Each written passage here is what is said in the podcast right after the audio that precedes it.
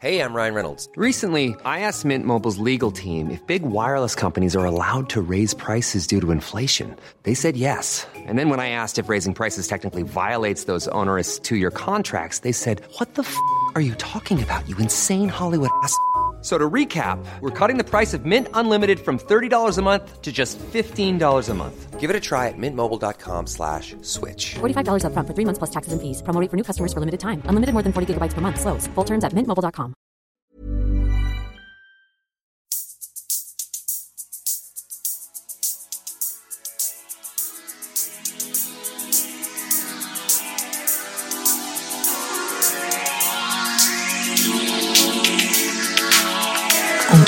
Dabrowski sur la Tsugi Radio.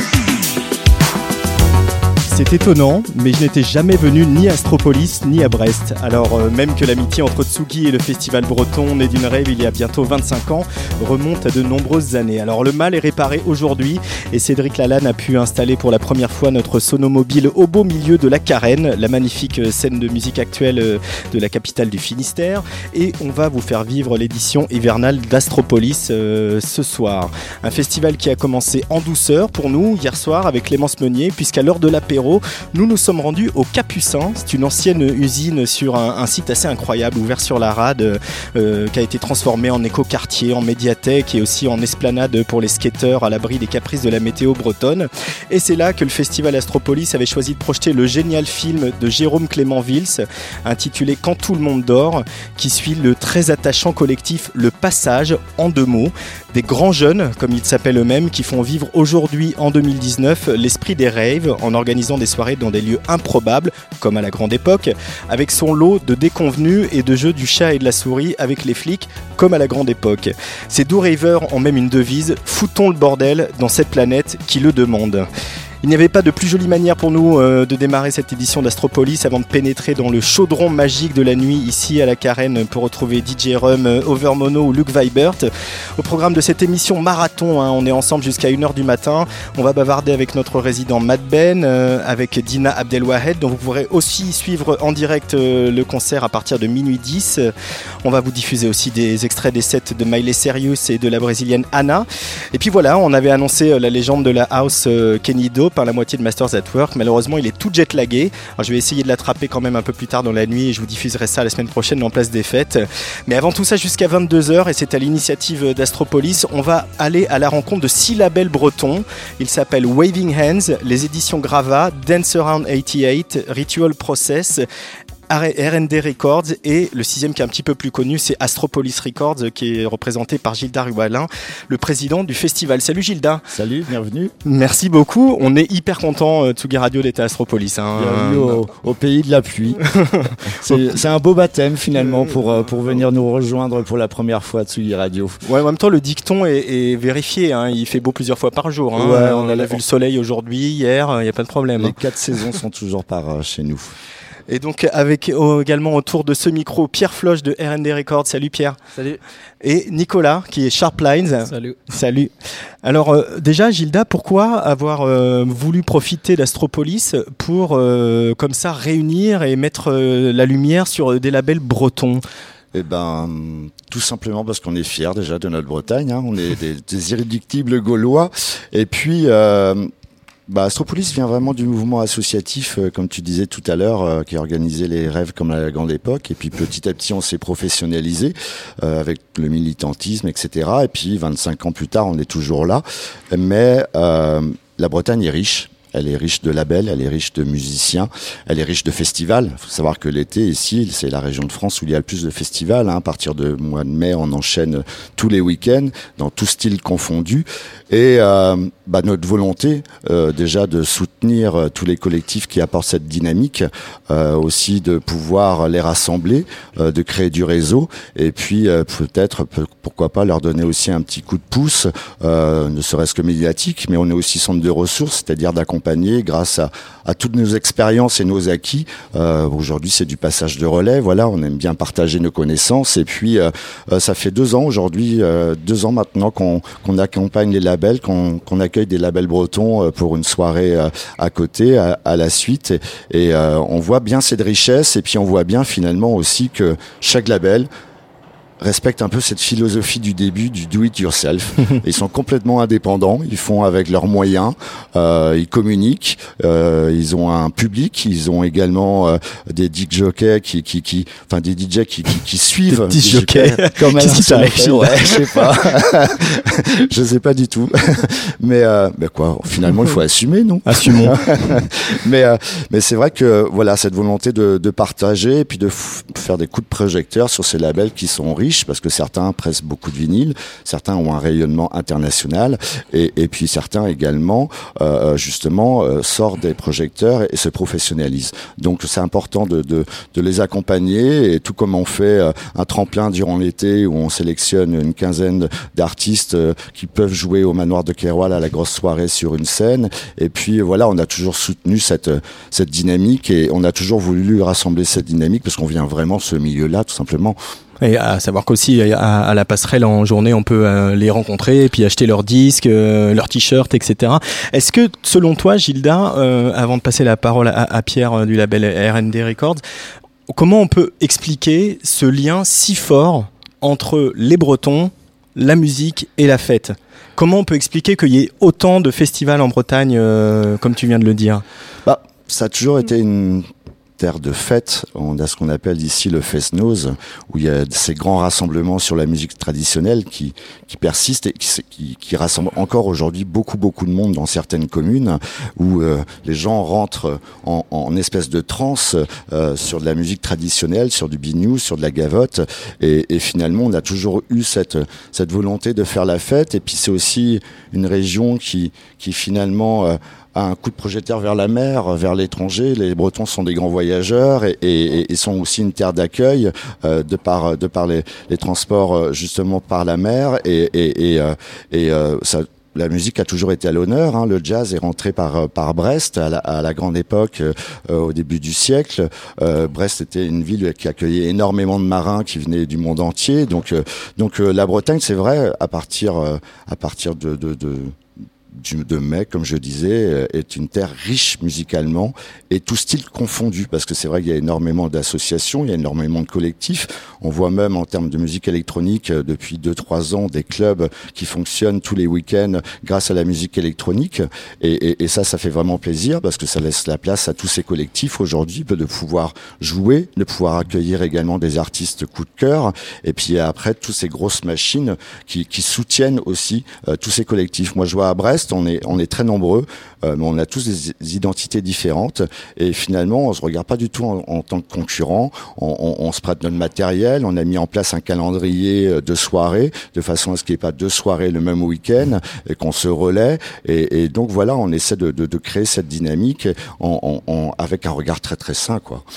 Euh, Pierre euh, de R&D Records, je, tu acquiesces à tout ce que dit Gilda, euh, cette tradition de la fête, cette solidarité en Bretagne. Toi qui as lancé ce label euh, bah, il y a à peine un peu plus de deux ans, tu le, tu l'as, tu l'as rencontré, tu l'as expérimenté ça, cette solidarité et ce sens de la fête un peu général en Bretagne? Toi bah, qui es de Quimperlé, je précise aussi. bah, c'est vrai que c'est vrai que ce que Gilles a dit, c'est, c'est très vrai parce que moi j'ai été vraiment surpris euh, les premières fois que j'ai bossé euh, dans des soirées à Brest euh, à la suite, c'était avec West Sound, donc avec Julien ouais, que, tu, que tu connais bien. Et et en effet, quand il m'a dit, bah écoute, je vais regarder sur le calendrier de Brest, je lui ai dit, comment ça le calendrier de Brest? Bah, Il me dit, bah ouais, écoute, nous, maintenant on a mis en place un calendrier et puis bah on, bloque nos dates, on s'arrange et comme ça, personne se marche dessus. Et euh, en, France, je pense que c'est la seule ville qui pratique ça. Je connais Marseille euh, assez bien, euh, ça, ça arrivera jamais à Marseille. Hein. Tout voilà, le monde se fait la guerre, ça, par exemple. Ça. Pa Paris, a Paris, encore. Paris encore moins. Après, euh, je peux croire que évidemment c'est compliqué. Ici, il euh, y, a, y, a, y a quand même moins de clubs que, que dans les grandes villes, et donc il y a peut-être plus aussi de chances de s'arranger. Mais c'est génial que, que ça se passe comme ça, parce que bah, pour ma part, j'ai organisé trois soirées ici, et ça s'est vraiment tout le temps très bien passé très très bien passé et euh, je pense que c'est aussi grâce à ce système qui euh, qui pousse les gens à même s'ils connaissent pas et bah voilà bon bah c'est c'est la seule soirée électronique c'est ce qui te plaît bah tu vas tu découvres et du coup euh, bah voilà ça ça nous crée un public ça ça fait du partage et des rencontres et, c'est top. Question un peu évidente, mais pour un jeune homme comme toi, qu'est-ce que ça représente Astropolis quand on aime la musique électronique et qu'on a envie de sortir des disques? Bah, Astropolis, c'est ma première soirée techno, déjà. Ma première soirée techno, ça a été euh, Laurent Garnier à la suite euh, en All Night Long, il y a euh, quelques années de ça. hein. Je Et, retiens pas les dates. Et C'était, c'était, c'était une très belle soirée. Et puis donc après cette soirée, bah, ça a été le festival, le festival d'été au manoir, 4, 5 années d'affilée. Après, j'ai pas pu les faire à cause des saisons. ça- je m'en voulais. Mais euh, non, Astropolis, bah, Astropolis, euh, pour moi, c'est tout simplement ce qui m'a, ce qui m'a mis dans, dans le milieu, ce qui m'a donné envie, ce qui m'a passionné carrément. Et donc, euh, bah, c'est euh, merci, hein, merci, merci Astropolis, parce que bah, je pense que sans, sans cette ambiance, sans ce partage, sans le, ces qualités de soirée, bah, ça te donne pas forcément envie de, voilà, de, de mettre aussi ton grain de sel et de continuer, continuer, euh, aller de l'avant, quoi. Ça fait plaisir, ça de susciter des vocations, euh, Gilda C'est, euh, oui, forcément, À ça fait presque plaisir. 25 C'est- ans. C'est émouvant, évidemment, et, et je dis toujours, euh, et pourvu que ça dure, tout simplement. Et puis, euh, bah, moi, ça me fait plaisir parce que, voilà, on a toujours défendu une diversité musicale. Euh, Elle se voit encore euh, ce soir. hein. Il y a Kenny Dope, Dina Abdelwahed. euh, Et puis, euh, et puis euh, voilà, on a toujours fait des programmations qui allaient de l'expérimental au hardcore, euh, en passant par la house, l'ambiance, la techno, etc. Mais aussi justement pour permettre d'accueillir des générations différentes euh, et des cultures différentes et des gens différents. Euh, Aujourd'hui, on voit bien qu'on rentre de plus en plus dans une espèce de société où tout se ressemble. On voit les gros festivals programmer souvent les mêmes têtes d'affiche et euh, bah on, on essaie de se battre, même si Astropolis aura toujours ses deux trois têtes d'affiche, mais derrière tout ça, euh, il y aura une diversité musicale et puis surtout une dynamique très régionale. Et, et, et, et, ça, on va toujours aller de l'avant parce que c'est vraiment notre projet culturel de base, quoi. Alors, euh, Pierre, euh, alors on, a- on a perdu le retour casque, mais c'est pas grave. Euh, pourquoi avoir lancé R&D Records, donc il y, a, il y a un peu plus de deux ans, je le disais, avec quand même un sacré rythme, hein, parce que 25 sorties à peu près, si je ne dis pas de bêtises. ça, 26, ouais. 26 sorties.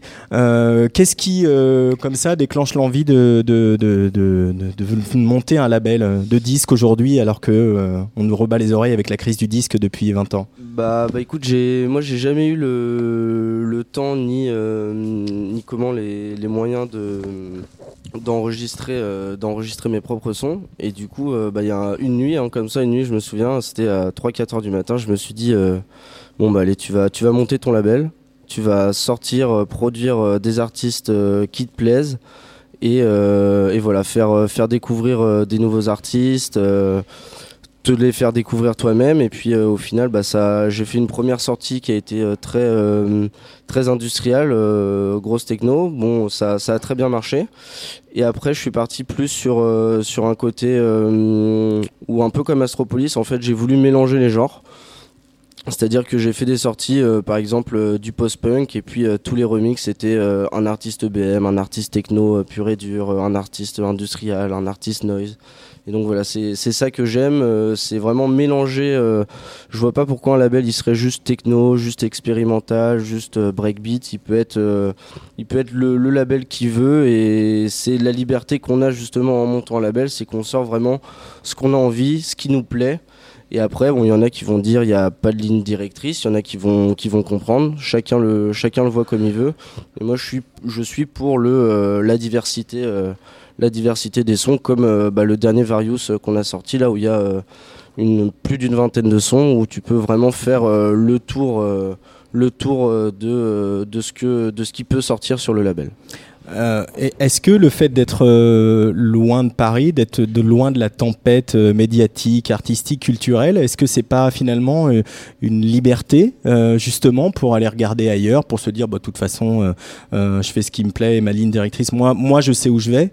Euh, est-ce que c'est pas plus facile, euh, toi qui as un peu vécu à Paris, qui a fait tes études à Paris, Pierre? Bah, ce qui est bien, c'est que as, du coup, tu as plus un regard euh, extérieur de, de la scène parisienne, en tout cas, parce que c'est une scène qui est vraiment très large, très, très variée, qui est aussi très, très, très intéressante. Enfin, commencer, je pense, dans, la scène dans la scène parisienne, c'est aussi un coup à se perdre. Parce que bah, vraiment, tu, voilà, tu vois di- différents milieux énormément de, de, comment, de, de genres différents. Et, euh, non, je pense que je pense que ça peut être un avantage aussi euh, d'être ici, euh, de euh, bah, justement de côtoyer euh, les labels, euh, les labels bretons, les nouveaux labels, et puis finalement, bah, le moi le R&D Records, ça commence, si je puis dire, à vraiment monter en fait depuis que je suis plus à Paris finalement. Bon, parce que peut-être aussi parce que voilà, il faut qu'il y ait, euh, comme tout, hein, il faut du temps, faut, faut que ça se fasse. Ça va faire deux ans dans deux ans dans cinq jours. J'ai vu 2016, mais c'est moi qui ai dû me tromper euh, dans ce que je t'ai envoyé. Et, euh, et puis, euh, et puis voilà, je suis, je suis, je suis très content. Je suis parti de l'organisation de soirée, et puis au final, bah, je me retrouve à, à pas, pas, pas, on va pas dire obligé, mais euh, c'est, euh, on me, on me demande de faire, euh, de, de proposer, de proposer des artistes. voilà le, le son de Sharplines, donc la deuxième sortie du label, qui a eu, euh, qui a eu euh, vraiment beaucoup de, beaucoup de succès. On va l'écouter un peu puisqu'il est là. Ouais, et puis on, on se retrouve tout On de suite. Sharp Lines sur la Tsugi Radio en direct d'Astropolis.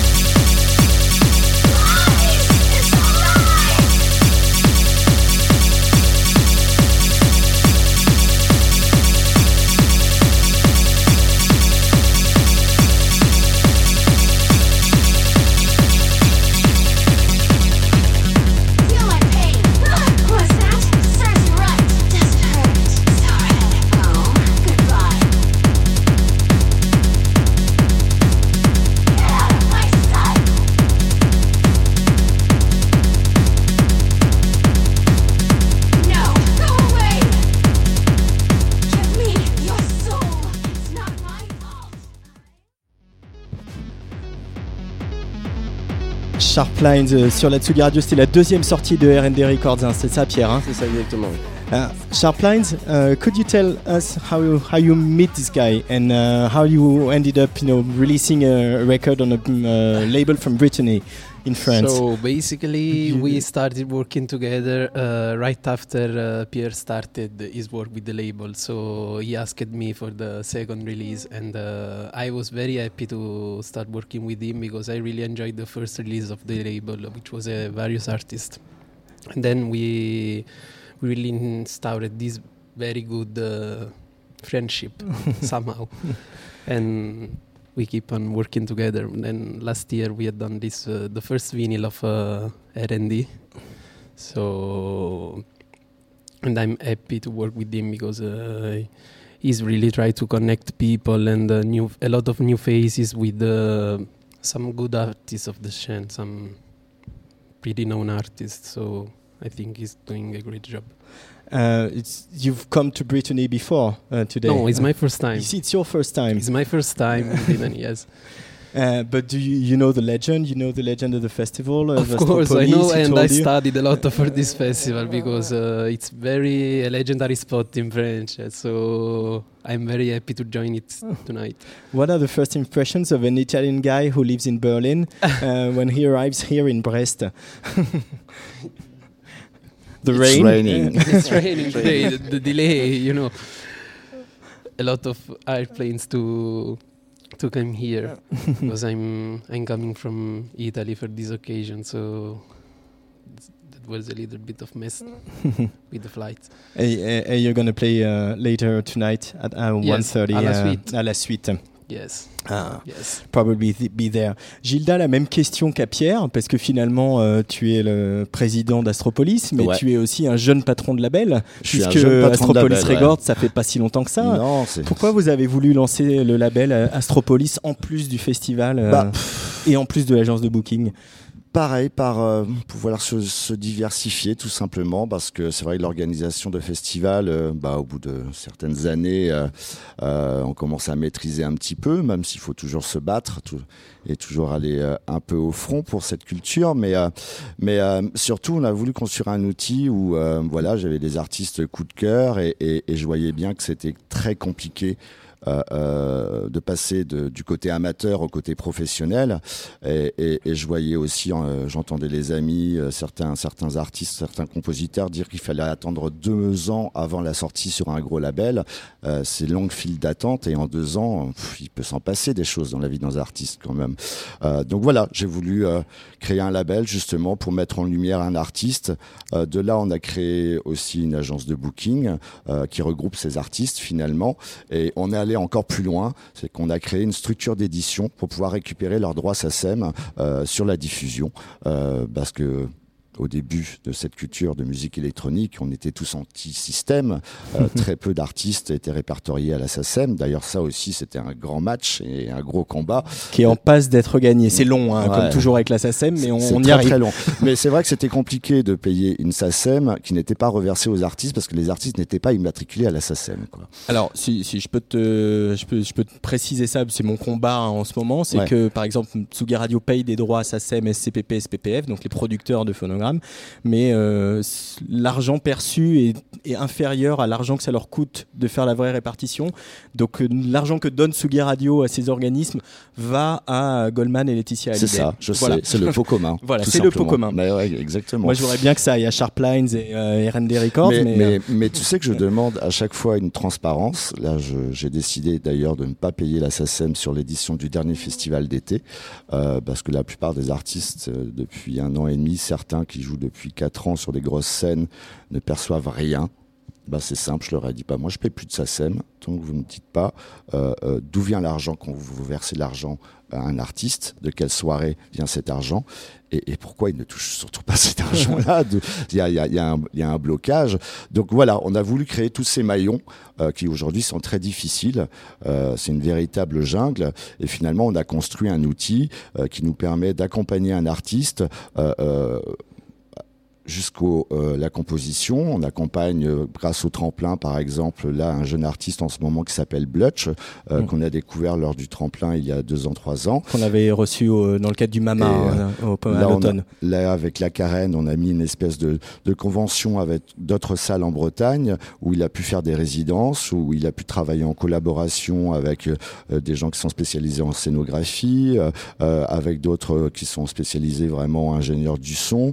Euh, il a pu avancer et, et- et- et donc nous, on accompagne jusqu'à cette signature sur le label où il sortira un album, j'espère, l'année prochaine, parce que ça aussi, on se dit souvent, bon, allez, dans deux ans, c'est l'album, mais finalement, euh, ça peut mettre parfois quatre ans. Mais on a fabriqué un outil justement pour accompagner l'artiste où euh, on n'a plus à se poser de questions de trouver forcément un tourneur, de trouver forcément un label, euh, de trouver forcément un un, éditeur. éditeur. Et, et- et voilà, c'est beaucoup plus simple. On maîtrise.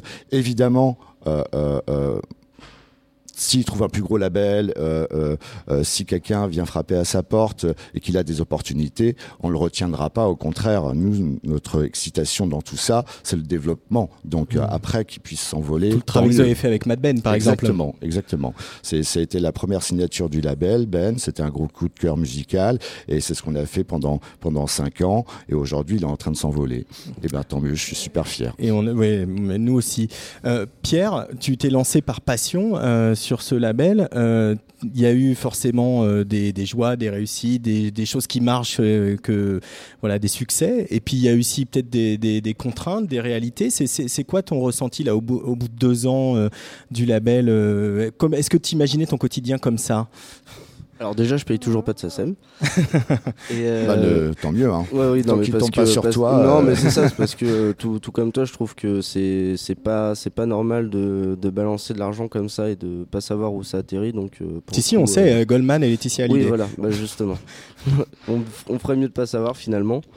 Et euh, Et donc, euh, pour revenir euh, sur ta question, Oui, non, mais c'est quoi ton, ton quotidien et c'est c'est quoi ce avec quoi tu dois te battre, euh, ce que tu as découvert que tu pensais pas que ce serait aussi compliqué ou au contraire aussi facile, euh, euh, Bah, que jeune patron de label que tu es? Bah, comme, euh, comme a dit Gilda, c'est vrai que, c'est vrai que bah, des fois les, les artistes ils, ils peuvent mettre du temps à, à, sortir, à sortir un EP, à sortir un album. Et bon, et du coup, bah, donc voilà, déjà eux ils évoluent, euh, ils peuvent évoluer dans leur style aussi.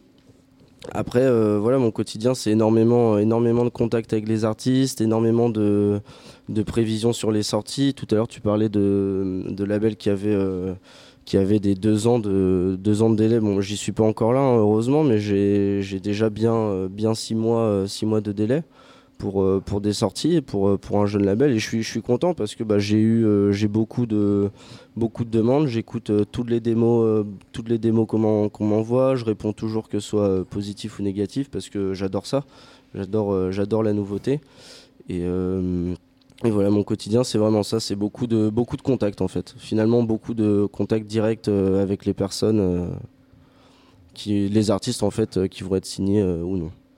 Euh, le, le- le- le- programme du label dans, les, dans les semaines et les mois qui viennent, les, les temps forts, euh, à part il y a eu la sortie du, du Various là où il y y a quand même euh, pas mal de titres, hein, je sais plus 10, 10 ou 12 euh, je- Euh, 23. 23, ah 23, j'étais euh, loin, de- 23 loin du plus compte. un 24e en bonus qu'il y a eu il y a deux semaines là, de Operant, de chez Instruments of Discipline là, de Berlin, que, que je salue d'ailleurs. Et, euh, et bah, les temps forts, euh, va y avoir euh, une cassette là, donc justement ce dont je vous parlais, où je mélange post-punk et, musique, musique électronique en tout genre, enfin dans la techno surtout. Et donc une sortie vinyle ou cassette, on sait pas encore avec Sharplines, mais ce qui est sûr c'est qu'il y aura y aura dans tous les cas une sortie. Ça c'est clair et net. Et puis bah, après on a des on a des belles sorties donc en digital surtout. Euh, euh, que j'ai déjà signé euh, qui va être re-signé avec euh, joli remix comme UVB par exemple des artistes comme ça des artistes français qu'on suit énormément. Et puis bah, des soirées. Des soirées une soirée à Bordeaux le 8 mars avec Demain Collectif dans un joli hangar avec donc Opal. Opal Crystal Géométrie l'Atlas et Rippy l'italien et puis euh, une soirée euh, à Berlin euh, qui, est, qui est prévue. Pour le moment, je peux pas en dire plus. Et une qui est confirmée à Nantes avec le label Intervision.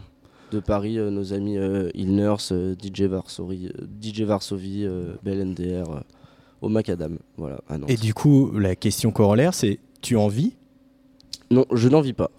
Je n'en vis pas déjà parce que euh, tout, euh, en fait, euh, tout ce qui est, on va dire, gain, bon, même si on sait tous que le label, c'est difficile de tirer énormément, énormément d'argent. Finalement, je pense que moi, je m'en sors mieux avec le digital qu'en faisant du physique. Je pense que c'est le cas pour euh, pas mal de labels. C'est ce que, ouais, c'est ce que tout le monde me dit en ce moment. Voilà. Voilà. Sam Bernard. Days of Being Wild, c'est ce qu'il me disait la semaine dernière. C'est ça, je pense que finalement, euh, heureusement, que, heureusement que le digital existe. Et, euh, et puis voilà, je pense que comme tout label, sauf les très gros, euh, tout ce qui est gagné est réinjecté directement. On, a, on a vraiment besoin de fonds pour, euh, pour faire du physique, pour faire de belles sorties.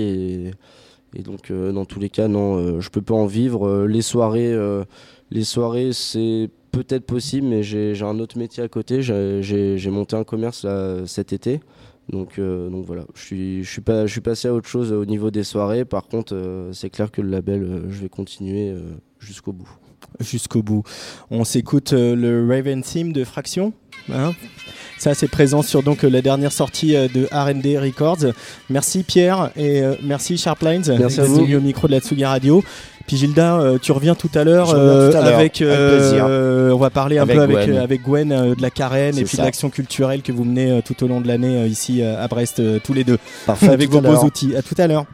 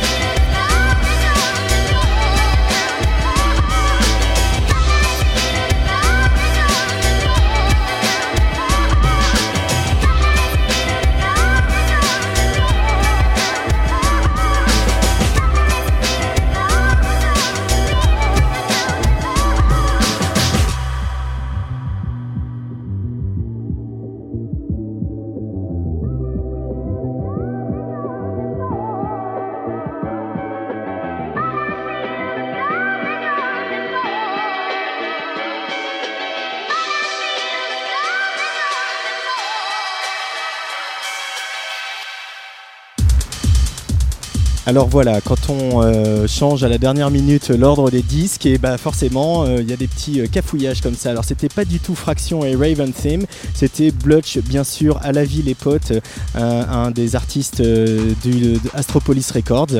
Et là maintenant voici donc pour cette fois c'est bon, Fraction de Raven Theme sur R&D Records.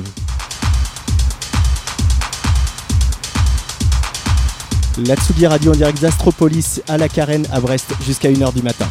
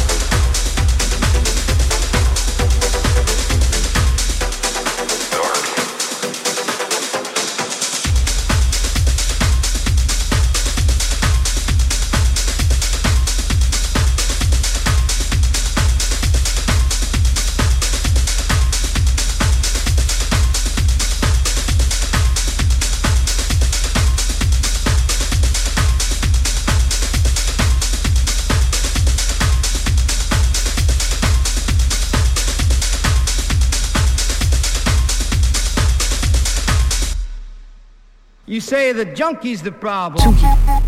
You say the sexual deviant is the problem. You're the problem. The sexual deviant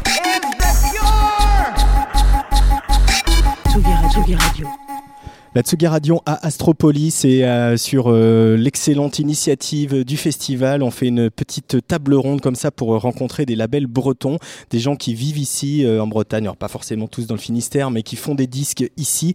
M'ont rejoint autour de cette table euh, Pierre-Yves, Sylvain, Baptiste, Marc qui représentent Ritual Process et Dance Around 88. Salut les gars. Salut. Salut. Ça va bien? Nickel. Parfait. Alors, euh, Ritual Process, euh, Com, euh, comment on peut présenter ce label Depuis combien de temps il existe Et pourquoi avoir eu envie comme ça de, lancer un label et, de le faire depuis Rennes? Alors en fait, donc ce label Ritual Process s'est formé en 2014 et donc sous l'im- sous l'impulsion en de Matt Goldgeist qui voulait lancer un label parce qu'il vivait à Berlin, euh, il était assez influencé par la ville à cette époque-là, il avait envie de lancer un, un peu un- une initiative, un truc comme ça pour sortir ses productions, ce qui évitait de, de, de contacter les labels en fait où on se prend des vents des fois. Et puis en fait, moi je me suis joint à lui à la fin de cette année-là et euh, on, on s'est mis à deux et on a fait une première sortie digitale et on, et on s'est dit que la deuxième ce serait bien de faire du vinyle. Et ça s'est lancé comme ça en fait, euh, assez naturellement.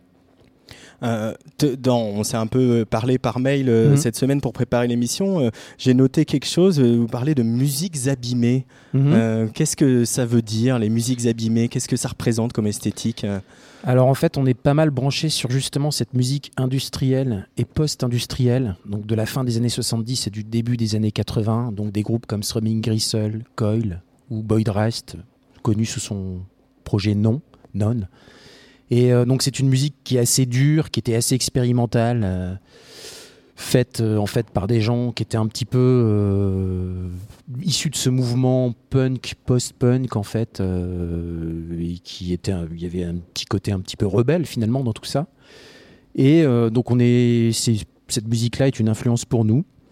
Et donc on a, on a voulu un petit peu, pas refaire cette musique-là évidemment, parce qu'on n'est plus dans les années 1980, mais on s'en est inspiré en fait pour faire de la musique un petit peu plus actuelle, avec la techno qu'on aime aussi. Et euh, voilà, c'est parti comme ça. On parle de métal hurlant aussi, hein, euh, évidemment, quand on creuse un peu euh, autour de, de votre esthétique. Mhm. C'est quelque chose de très important, euh, métal hurlant pour vous? Oui, en fait, bah, surtout pour le, au niveau du graphiste, qui est Yves, en fait, qui s'occupe vraiment de la partie euh, design, qui était très influencé euh, par, ce, par Metal Hurlant, Mathieu aussi également. Et donc, euh, effectivement, c'est une partie assez importante euh, pour le label. Euh, Dancer on 88, on n'est pas tout à fait sur la, la- la même esthétique. euh, on est sur des choses un peu plus, euh, un peu plus chaudes, un peu plus, un peu plus house. Euh, pareil, même question. hein, pourquoi, euh, quand a été créé ce label et pourquoi créer euh, un label de disques euh, qui opère depuis Rennes? Alors, bah, pour la même raison que, que, que pour Ritual, c'est pour essuyer, après avoir essuyé plein de vents de, de- de plusieurs labels. Au, au début, c'était vraiment pour signer mes productions. Et bah, justement, quand tu essuies plusieurs vents- Production, ton- on peut dire quand même ton nom. ton Donc nom oui. Ringard. Voilà, Ringard. Voilà. Et donc du coup au début c'était vraiment c'était vraiment dans l'optique de sortir seulement mes morceaux. Et au final, euh, le fait de recevoir plusieurs démos, euh, donc euh, qui correspondaient à ce que j'avais déjà sorti euh, sous mon nom, c'est devenu un label que j'ai ouvert aux artistes qui, qui me plaisaient et qui envoyaient souvent des, bah, des, des tueries, disons-le. Comment tu définirais le son de Dancer on 88 euh, hein Et peut-être juste avant le son, euh, ce- le nom du label, il vient, il vient d'où Euh, je, je vois la référence, mais j'ai envie que tu me l'expliques. Alors du coup, c'est alors du coup moi je, suis- moi je suis né en, en 88 et beaucoup de morceaux que j'aime beaucoup dans la musique que j'aime dans la New Jersey House, euh, Deep House, Chicago tout ça, il y a beaucoup de morceaux qui ont été faits cette année-là, avant et après aussi, mais cette année-là il y a beaucoup de choses qui me plaisent et donc du coup c'était le, de danser autour de cette année-là donc ce que j'écoutais quand, j'étais adolescent, gamin, tout ça, c'était de danser autour de cette année-là. Après, ça, ça peut paraître bizarre, mais c'est ce qui a donné le nom euh, au label. Euh, Ritual Process, euh, comme le, le euh, alors, évidemment vous êtes à Rennes, donc c'est difficile de ne pas parler des transmusicales et de l'Ubu, mais bon là on est à Brest, on est chez Astropolis qui nous invite, vous et moi. Qu'est-ce qui représente ce festival Astropolis quand on fait de la musique euh, et quand, particulièrement quand on fait de la musique électronique et, aussi de la musique électronique un peu, euh, comme tu le décris, euh, un peu expérimentale, euh, post-punk, un peu industrielle, etc. Donc pas des, choses qui sont pas forcément les plus commerciales, on va dire. Alors Astropolis, pour moi en fait, ils ont commencé en 94, 95. Je crois que la première édition c'était 94, c'était une rave avec Jeff Mills, donc qui est un artiste. Enfin pour moi qui, qui fait partie, c'est un, c'est une légende de la techno vraiment. Donc ils ont commencé dans ces années-là. C'était vraiment les, années où, la techno se développait. euh, c'était vraiment le, il y avait un côté vraiment, c'était la suite du punk en fait quasiment. Donc c'est un collectif qui compte évidemment parce qu'ils ont fait bouge- bouger beaucoup en Bretagne et ils ont euh, contribué en fait à, à organiser des soirées vraiment techno avec cette esthétique qui était la techno de Détroit ou la house de Chicago ou la techno de Berlin aussi. Donc évidemment ils ont, ils ont fait un bon boulot et euh, moi c'est des gens que j'aime bien en fait. Euh, Voilà, après, euh, dans les années 90, c'est vrai qu'il y avait vraiment ce, côté-là qui était moi j'ai- j'aimais bien vraiment ce son-là, vraiment typiquement de Détroit. Pour moi, c'était une influence, donc ça me parle. C'est une fenêtre d'expression, un festival comme celui-là, quand on fait les musiques que vous faites? Moi, je pense, ouais, c'est quand même un, quand même un endroit où tu peux, tu peux t'exprimer, tu peux euh, faire la musique euh, et en fait euh, vraiment, voilà, te, te- te- lancer aussi. je pense que c'est quand même, c'est un bon festival pour ça. On va écouter un, peu de musique, ta musique, Com, euh, puisque c'est Between Generations, donc euh, sur Ritual Process, en direct de l'Astropolis à la Carène à Brest sur la Tsugi Radio jusqu'à 1h du matin. Et ouais.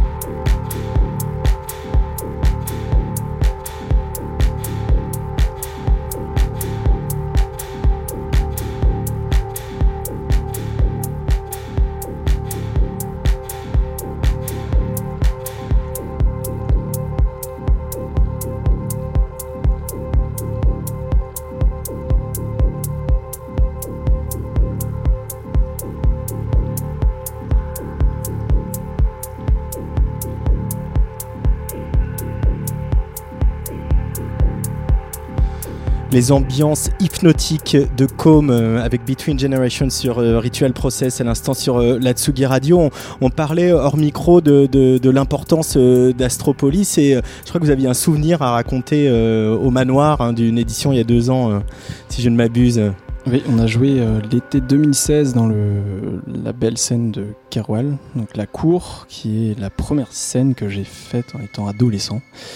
Euh, En étant festivalier, donc. En étant festivalier. Donc euh, on- c'est bah, c'est une scène assez remarquable en Bretagne qui perdure toujours.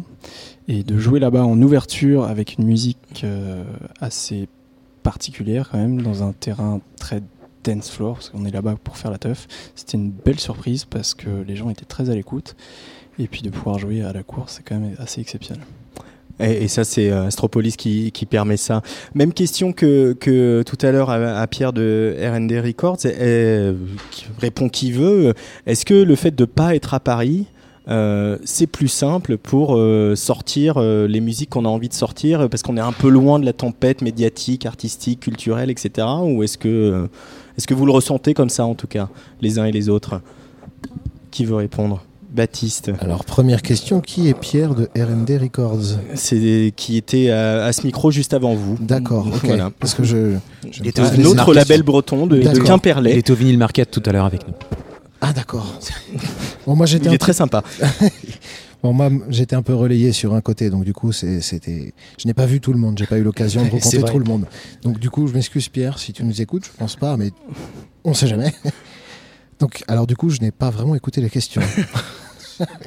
je crois que je suis le meilleur la meilleure personne à interviewer ce soir. Est-ce que c'est plus facile de faire un label en sortant des musiques euh, voilà, qui peuvent être euh, pas forcément euh, hyper commerciales quand on n'est pas à Paris, quand on est loin de la tempête médiatique, culturelle euh, et le buzz de la capitale? Est-ce que vous le ressentez ça ou pas du tout? Ah bah, ça reste difficile, hein. ça c'est sûr. On, on peut Ouais, moi je dirais Ouais, c'est- ouais. pas compliqué pour sortir Comme- les disques en soi, Oui, mais c'est compliqué après pour les soirées en fait. Ouais. Pour le, le, le, côté justement euh, culturel où tu veux organiser des événements, des machins, des trucs, là c'est plus compliqué. Parce que tes disques en fait tu les sors pareil au final. Oui, ouais, c'est juste une question. De, tu les presses, les disques, ils sont faits. C'est c'est une question de diffusion et une question de, de Après, plus je une trouve- question de réseau au Je trouve final. qu'il y a une certaine liberté quand même de ne pas être dans la tempête médiatique parce que quand on produit, on réfléchit pas à la musique que les personnes vont percevoir dans cette tempête médiatique. Parce que souvent, il y a des choses très formatées suivant les années de, de, de mode, de- d'influence qu'on retrouve à Paris, euh, qui cadrent et qui formatent souvent les artistes de la musique électronique. Et cette chose-là... Pas que électronique d'ailleurs. Pas que électronique, mais ça va encore plus vite, je trouve, dans la musique électronique, parce que c'est souvent des personnes seules qui produisent, et, euh, ou, ou à plusieurs, mais en tout cas, c'est assez réduit, c'est pas des groupes, donc c'est très vite de rester dans une. de, de s'assiéger à un, un système que l'on n'a pas forcément euh, en province, comme ils appellent. En région. en région, euh, que l'on perçoit pas euh, à Rennes ou, ou à Pont-l'Abbé dans, dans le 2-9. Et je trouve qu'on est quand même plus libre de, de composer ce que l'on veut. C'est une, une euh, réponse. Euh, Est-ce que du coup, euh, pour le côté organisation de soirée, date de DJ en booking, etc., est-ce que du coup, là, on, on a- ils nous ont parlé tout à l'heure, Gilda, de, de cet agenda que tous les gens, les promoteurs de Brestois ont pour euh, pas se marcher euh, sur les pieds, euh, qui est un truc inédit. hein. Je, je vois pas d'autres villes en France où il y a une vie artistique et musicale où, ça existe. Et est-ce que vous, vous arrivez quand même à organiser vos soirées, à jouer, à, faire des événements où vous pouvez accueillir votre public facilement ici, en Bretagne? Alors du coup, il y a, il y a- il y a un agenda à Rennes où c'est pareil, où les, les- les- les organisateurs échangent pour ne pas se marcher sur les pieds. Mais c'est Jean-Louis Brossard qui a la clé, non? Ah non, non, Jean-Louis non, il est Brossard, en dehors de tout ça, au final. Il a, il a, il a ses clés, ça c'est clair. Mais- Il est déconnecté. Bah après, oui. Bah, non, oui et non. Parce que lui, c'est, les trans, c'est, c'est quelque chose de, de- de tellement impalpable pour nous. Nous, on organise des petites soirées. Donc, justement, à l'UBU, qui est, qui est tenu par l'ATM, donc l'Association des L'association transmédicales, des transmédicales. et qui nous, il nous donne justement ses clés, donc les clés de sa salle. Bon, avec contrepartie ou pas, enfin bon, après, c'est, on a l'occasion de faire nos soirées. mais on peut aussi, on, on, on ne- on ne se mange pas le, le- le public en- entre guillemets, on va dire. Mhm. C'est-à-dire qu'on on, se tient au courant de quand on va faire une soirée, de qui on va inviter, de quelle, quelle esthétique, etc. Donc on, on fait quand même attention. Donc il y a un agenda quand même aussi à Rennes où on fait attention à pas faire une soirée similaire à l'autre finalement. Euh, à, à Paris, en ce moment, il y a beaucoup, beaucoup de soirées euh, qui ont lieu euh, en banlieue, au-delà du périphérique, dans des friches, euh, etc. Il y a un vrai euh, nouveau souffle hein, de Montreuil. Du côté de Montreuil, du côté de, de, comment ça s'appelle, au-dessus de Saint-Denis, de l'île Saint-Denis, etc. Et il y a, y a euh, est-ce que du coup ça a donné un vrai nouveau souffle aussi aux soirées euh, techno, électro, euh, etc. ou, aux fêtes parce que c'est moins cher, parce que parce que c'est du coup les, les gens sont le public est plus mélangé. Est-ce que c'est quelque chose que vous rencontrez qui existe ici en Bretagne aussi ou finalement les occasions d'organiser ce, ce genre d'événements sont plus sont moins fréquentes? Euh, en fait, moi, je pense, ouais, c'est- ça- Particulièrement vous, un rituel process pour le son que vous avez. Ouais. euh, Alors ça commence à arriver ici. C'est qu'en fait, je pense que dans les centres-villes, ça devient très compliqué maintenant pour les soirées parce que Ça y a- revient. Il y a, il y a- il y a, euh, ouais, il y a le problème en fait du voisinage, le, le- le problème en fait, et puis des lieux aussi qui sont pas forcément adaptés à ce type de musique-là, qui sont très soit des bars lunch, soit des, des clubs, des, des machins. Bon, bref, ça va pas. Et du coup, ça, ça commence à, revenir un peu ce côté warehouse comme ça, dans, des endroits qui sont un petit peu moins centraux, un petit peu plus en périphérie, et ça, ça, ouais, ça commence à revenir un petit peu. Ouais. On le sent aussi à Rennes, par exemple. Euh, on va on va écouter, on va se quitter avec un, morceau de Ringard, peut-être juste avant euh, l'actualité euh, de Dancer on 88 dans les semaines et les, mois qui viennent, des soirées, des sorties. Baptiste. Alors l'actualité, donc, donc, du coup là cette semaine il y a le dernier disque du label qui est sorti, donc que j'ai signé de, de ma main, donc Ringard toujours. Qui Euh, s'appelle euh, À tort ou à Roison. un jeu de mots. J'avais envie que tu le dises. un jeu de mots avec le, le- le nom de, de Rennes en breton qui est Roison. Ou Redon, enfin ça dépend comment. J'avais déjà fait un autre jeu de mots sur un autre disque qui. Bref. Faisons simple. donc du coup oui, donc le, le disque qui vient de sortir cette semaine est en projet. Donc le, le- label est pour l'instant un peu au point mort au niveau des des comment des, sorties. Donc je sais pas où ça va nous mener. Tout ce que je peux vous dire, c'est qu'on va essayer. la prochaine soirée que je vais organiser, ce sera avec le label Rutilance de de qui fait le mastering de mes morceaux. Et ce sera, on va dire, euh, avant l'été. Voilà. Euh, rituel process. Qu'est-ce qui se passe dans les euh, semaines et les mois qui viennent Alors, on sort tout juste notre dernière cassette, donc notre dernière euh, sortie sous format cassette. Donc, c'est Colguess, le cofondateur du label, qui le signe avec un petit LP du nom de Duran Durian. Donc, l'actualité. euh, Ce sera le pour 26 l'instant. sur notre Bandcamp, du coup. Le 26 sur le bon camp de Rituel Process. Merci beaucoup les garçons d'être venus au micro de la Tsugi Radio. Merci à vous. Et puis on se Merci. quitte donc avec euh, Ringard. Ça s'appelle Empty Streets et c'est sur Dancer Around 88 sur la Tsugi Radio.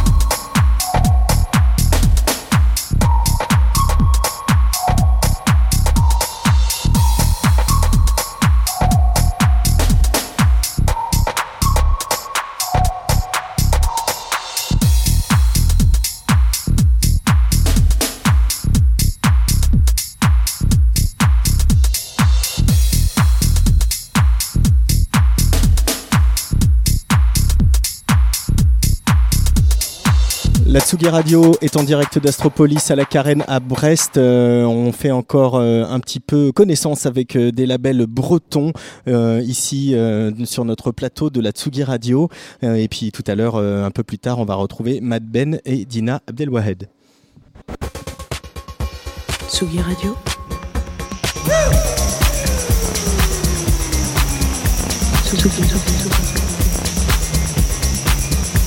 Radio. Tsugi Radio. M'ont rejoint autour de cette table une femme, enfin, parce que j'étais, j'avais que des mecs jusqu'à présent. Lorraine, salut. Salut. Ça va? Ça va et toi, merci. Très bien. Jean? Salut. Salut. Euh, vous représentez tous les deux Waving Hands. C'est ça. Un label dont, dont on va parler, dont on va faire la connaissance sur Atsugi Radio. Puis je retrouve euh, quelqu'un que je connais un petit peu, c'est Lojak. Salut Philippe. Bonsoir. Ça va bien? Ouais, très bien. Ça toi? fait plaisir euh, de se retrouver ici à Tout à Brest. fait.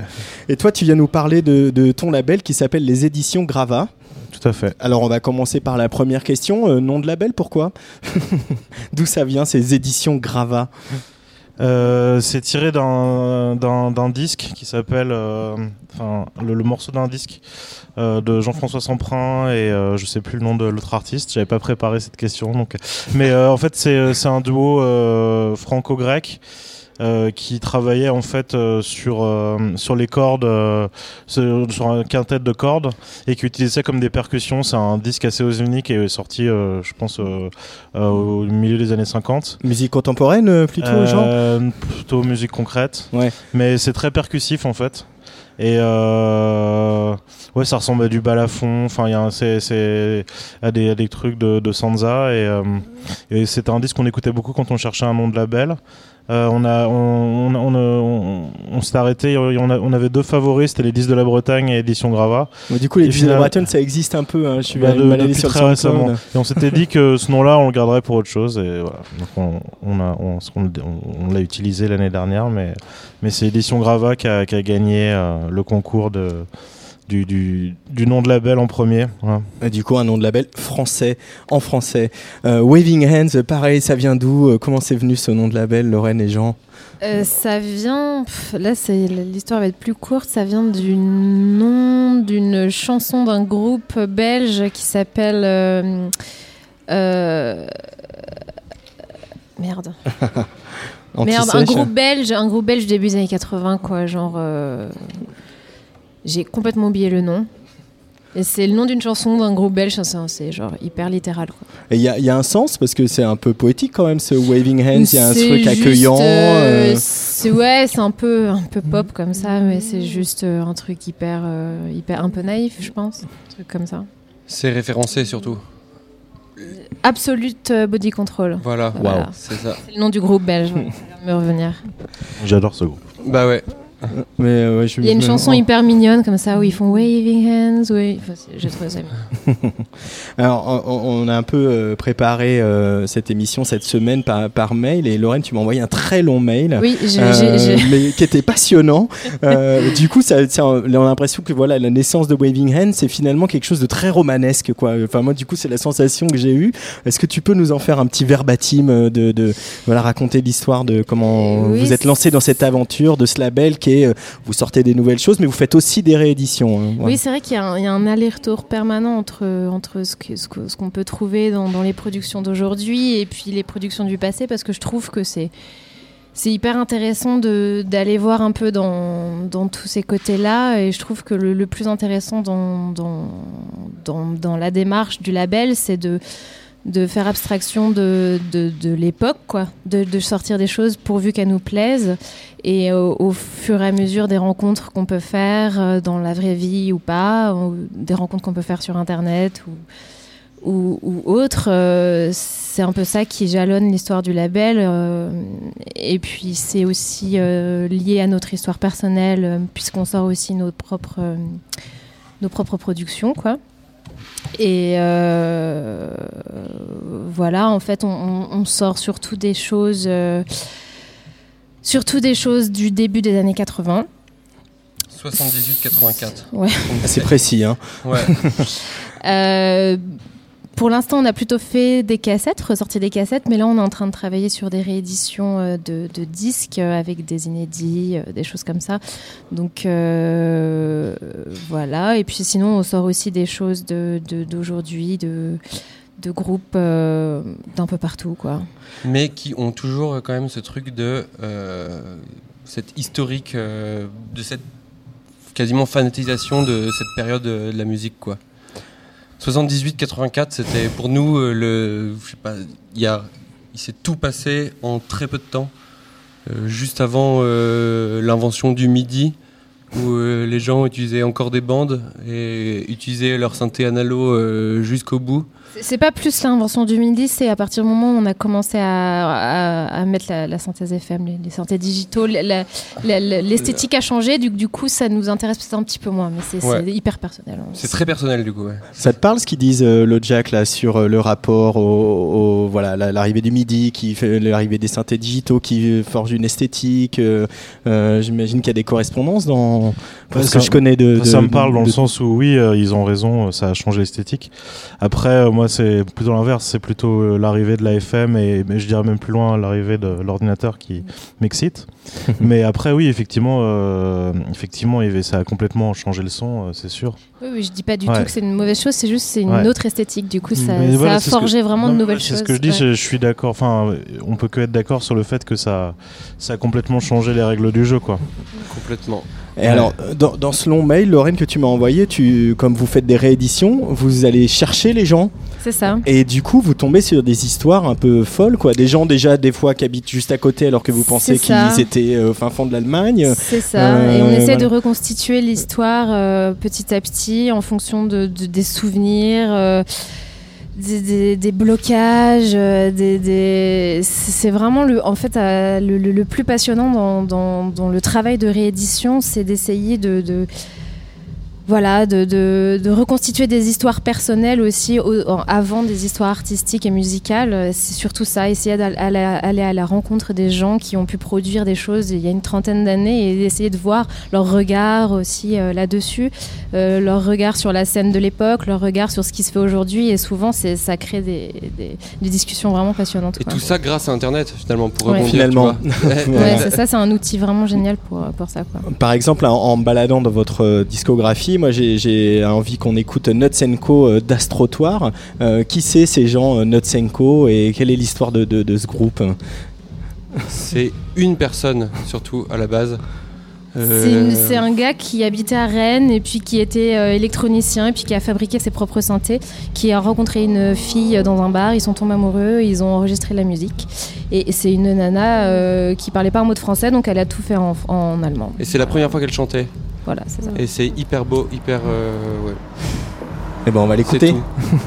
Nutsenko d'Astrotoire réédité par Waving Hands sur la Tsugi Radio en direct ça vient de d'Astropolis. Dole de Bretagne. Ça vient de Dole de Bretagne. Dole de Bretagne.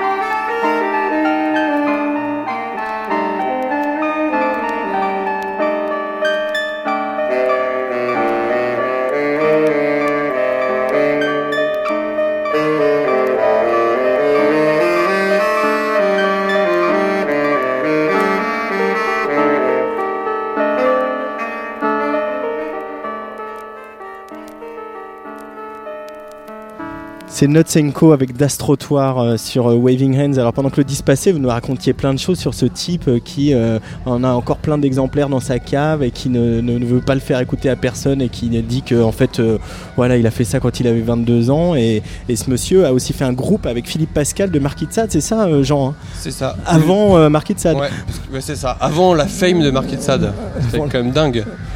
Et du coup, rencontrer des personnages comme ça, euh, ça vous fait, euh, euh, ça vous donne envie aussi peut-être de raconter des histoires à travers ces disques. C'est ça l'idée de Waving Hands aussi Oui, on, on- bah, euh, là, on va essayer de, de- de- d'essayer de documenter, euh, de, de- documenter cette sortie avec euh, ouais, un livret, une interview, essayer de de, de ouais de d'apporter vraiment une art des, des- des vrais documents C'est quasiment de l'anthropologie, c'est qu'est-ce que c'est d'avoir 20 ans au Havre, euh, enfin euh, à Dole de Bretagne, de Bretagne, à Dole de Bretagne, parce qu'on on fait un autre, un autre gars aussi euh, au Havre qui avait 20 ans en 82. et, et, euh, qu'est-ce que c'est d'être jeune et euh, d'avoir un attrait pour la musique? Il n'y a pas Internet, il n'y a pas tous ces trucs-là d'inspiration. On a envie, on ressent un, quelque chose de très singulier. Et qu'est-ce que ça fait d'être dans cette position à ce moment-là? Nous, c'est vraiment ça qui nous intéresse, quoi. C'est parce que ça nous fascine en fait. Ouais. C'est vraiment de l'admiration. Puis c'est une époque charnière aussi, comme on le disait tout à l'heure, euh, dans la musique. quoi. Oui, c'est ça. Ouais. Euh, Lo- Lojack, comment on pourrait définir euh, les éditions Grava et, et- et ce que vous faites euh, Alors on retrouve euh, par exemple un, un Cricor euh, qu'on connaît, euh, qu'on connaît un petit peu. Il y a des, des- des productions euh, à toi, euh, Lojack aussi. Euh, euh, c'est quoi l'esthétique Qu'est-ce que vous cherchez à faire avec euh, ce label? Il n'y a, vraiment pas d'esthétique euh, qui est- qu'on a, qu'on a, dé- qu'on a définie. Et euh, je crois que c'était juste c'est parti d'une frustration euh, euh, où on- il y avait un. On habitait Paris et c'était une période. Enfin, on venait d'arriver à Paris. Et il y avait vraiment. C'était une, une période un peu particulière où beaucoup de gens se plaignaient.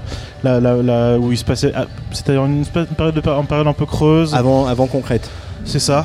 Le- le- on la connaît, Ouais. cette période. Ouais.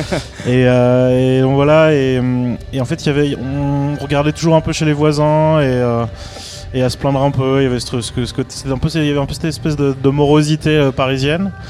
Et euh, je suis arrivé dans ce contexte-là, et puis. et en fait, il y a juste la, juste la volonté de, de créer une communauté, du coup, autour de nous, et, euh, et essayer de, voilà, de juste de, de, créer, euh, créer euh, genre, assembler des singularités de personnes euh, qui, avec, où on a des, des, rapports humains euh, hyper, euh, hyper euh, proches et, sans forcément. Et en fait, c'est ça qui dicte euh, depuis le début le label et c'est ce qu'on essaye de faire. euh, essayer d'affirmer, euh, juste arriver avec un sens de la communauté assez important et euh, mettre ça en avant et peu importe euh, ce que les gens ont proposé parce que de toute façon, c'est des gens qu'on aime euh, énormément, euh, autant pour leur qualité humaine que, euh, que pour leur talent artistique. Donc euh, on fait confiance. Ils pourront nous proposer n'importe quoi, euh, a priori, euh, si ça nous plaît, euh, peu importe le style. quoi. Euh, Il y a un coup pour euh, l'objet, le graphisme, la présentation aussi. euh, Alors, c'est le un travail graphisme, important pour vous. énormément important pour nous, aussi important que, que la musique, la manière dont c'est présenté, la manière dont c'est contextualisé, c'est quelque chose qui nous tient énormément à cœur. Le, le graphisme, ouais, la, la- la personne qui fait le graphisme pour nous, c'est un ami très proche, euh, qui est breton aussi, euh, qui a émigré à Bruxelles lui, mais, euh, mais où on échange énormément, et voilà, ouais, c'est quelque chose. on peut en passer énormément de temps là-dessus, sur, sur des détails voilà, qui se paraissent anodins, mais on, est, on est assez méticuleux sur, sur la manière dont on présente chaque objet.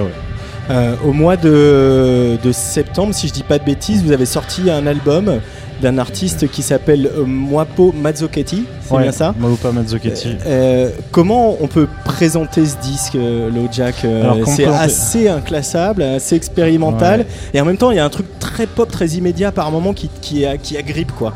Euh, Ouais, c'est une espèce de troll de la pop. Euh, Voilà. enfin, lui, lui, il se présente comme ça.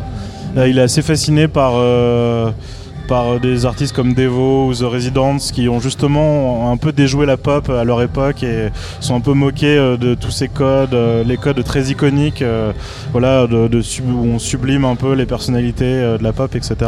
Et ils sont un peu déjoués. euh, voilà, ils faisaient un peu les choses eux-mêmes, mais en même temps, ils faisaient partie du système et euh, du coup, euh, du coup, je, crois que c'était un peu ça qui l'intéressait, un peu, un peu cet effet troll euh, dans la pop. C'est ce qu'il a essayé de faire. Il a créé cette espèce de, de personnage fictif euh, ce qu'il appelle qu'on voit sur la pochette là, euh, qui est Voilà. euh, une espèce de, de, de qui aurait mal tourné. C'est ça.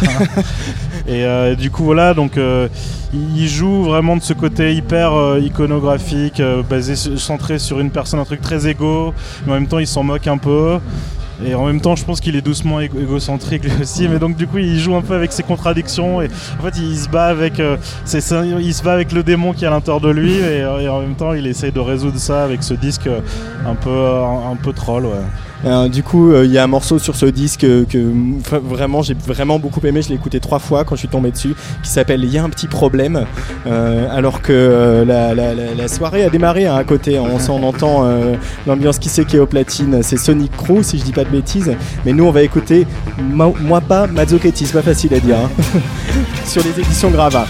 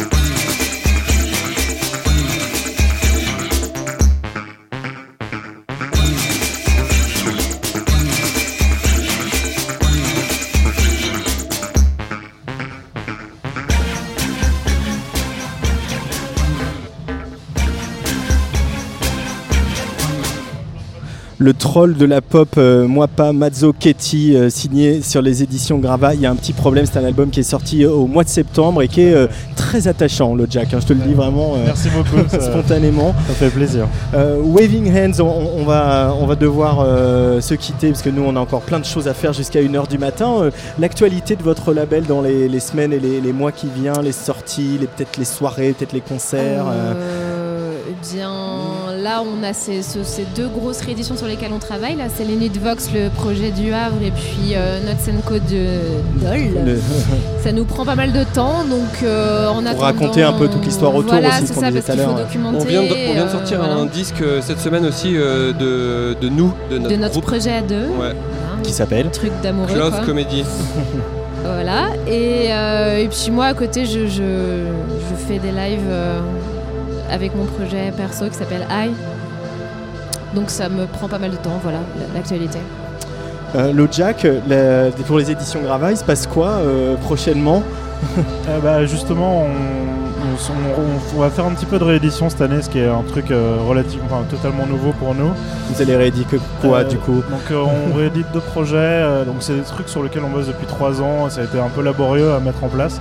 J'ai l'impression que le monde de la réédition c'est toujours euh, Ça- laborieux. Ça peut prendre des années et des années. ouais. Nous, ça fait trois ans qu'on attend euh, un, un truc. Ouais, voilà. Donc on a un peu découvert ce truc-là.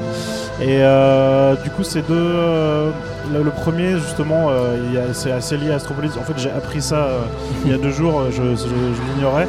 C'est on réédite un artiste qui s'appelle euh, qui s'appelle Yann Dub et euh, qui est un- l'un des fondateurs d'Astropolis, qui est décédé en 2013 et qui était un peu un pionnier de, de, la tech euh, à la fin des années 90. Et donc on, sort une, une respe- rétrospective euh, de son label qui s'appelait Rivers Records. Et voilà, il avait un studio de mastering, il était basé rue Saint-Maur où j'ai habité longtemps à Paris. Et voilà, on l'a découvert il y a quelques années. Euh, on l'a découvert, nous on vient pas du tout de cette scène. Et on l'a découvert parce que justement ça, fait, euh, ça ressemble plus à Muslim Goes et, euh, à Zoviet de France. Et à plus, euh, il y a un côté plus musique industrielle, voire Brutis Noise. Et c'est vraiment une espèce de personnage très à part, très hybride. Et voilà, donc ça va sortir. Et l'autre édition, c'est un groupe ancien qui s'appelle Against Night qui est sorti sur Permis de construire. C'est des archives qui sont jamais, enfin, qui, vont sortir pour la première fois. Ils sont encore actifs, mais euh, ils font notamment euh, pas mal de BO pour Wim Wenders, euh, pour ses documentaires et tout ça. Ah ouais, pas mal. Et le- tout de suite, le futur très proche, c'est que toi, tu joues tout à l'heure à 4h à la suite euh, pour ça. euh, le Astro Club euh, Braze Label Nights. tout à fait. Et euh, un DJ set de LoJack, c'est toujours un vrai plaisir. Donc, euh, moi, je serai euh, en train de danser tout à l'heure quand j'aurai fini de parler dans la radio. Merci beaucoup, Waving Hands. Jean Lorraine Merci. et LoJack euh, des éditions Grava d'être venus au micro de la Tsugi Radio. Et à très bientôt. Tsugi Radio. And, and bass up the track a little bit. Antoine Dabrowski sur la Tsugi Radio.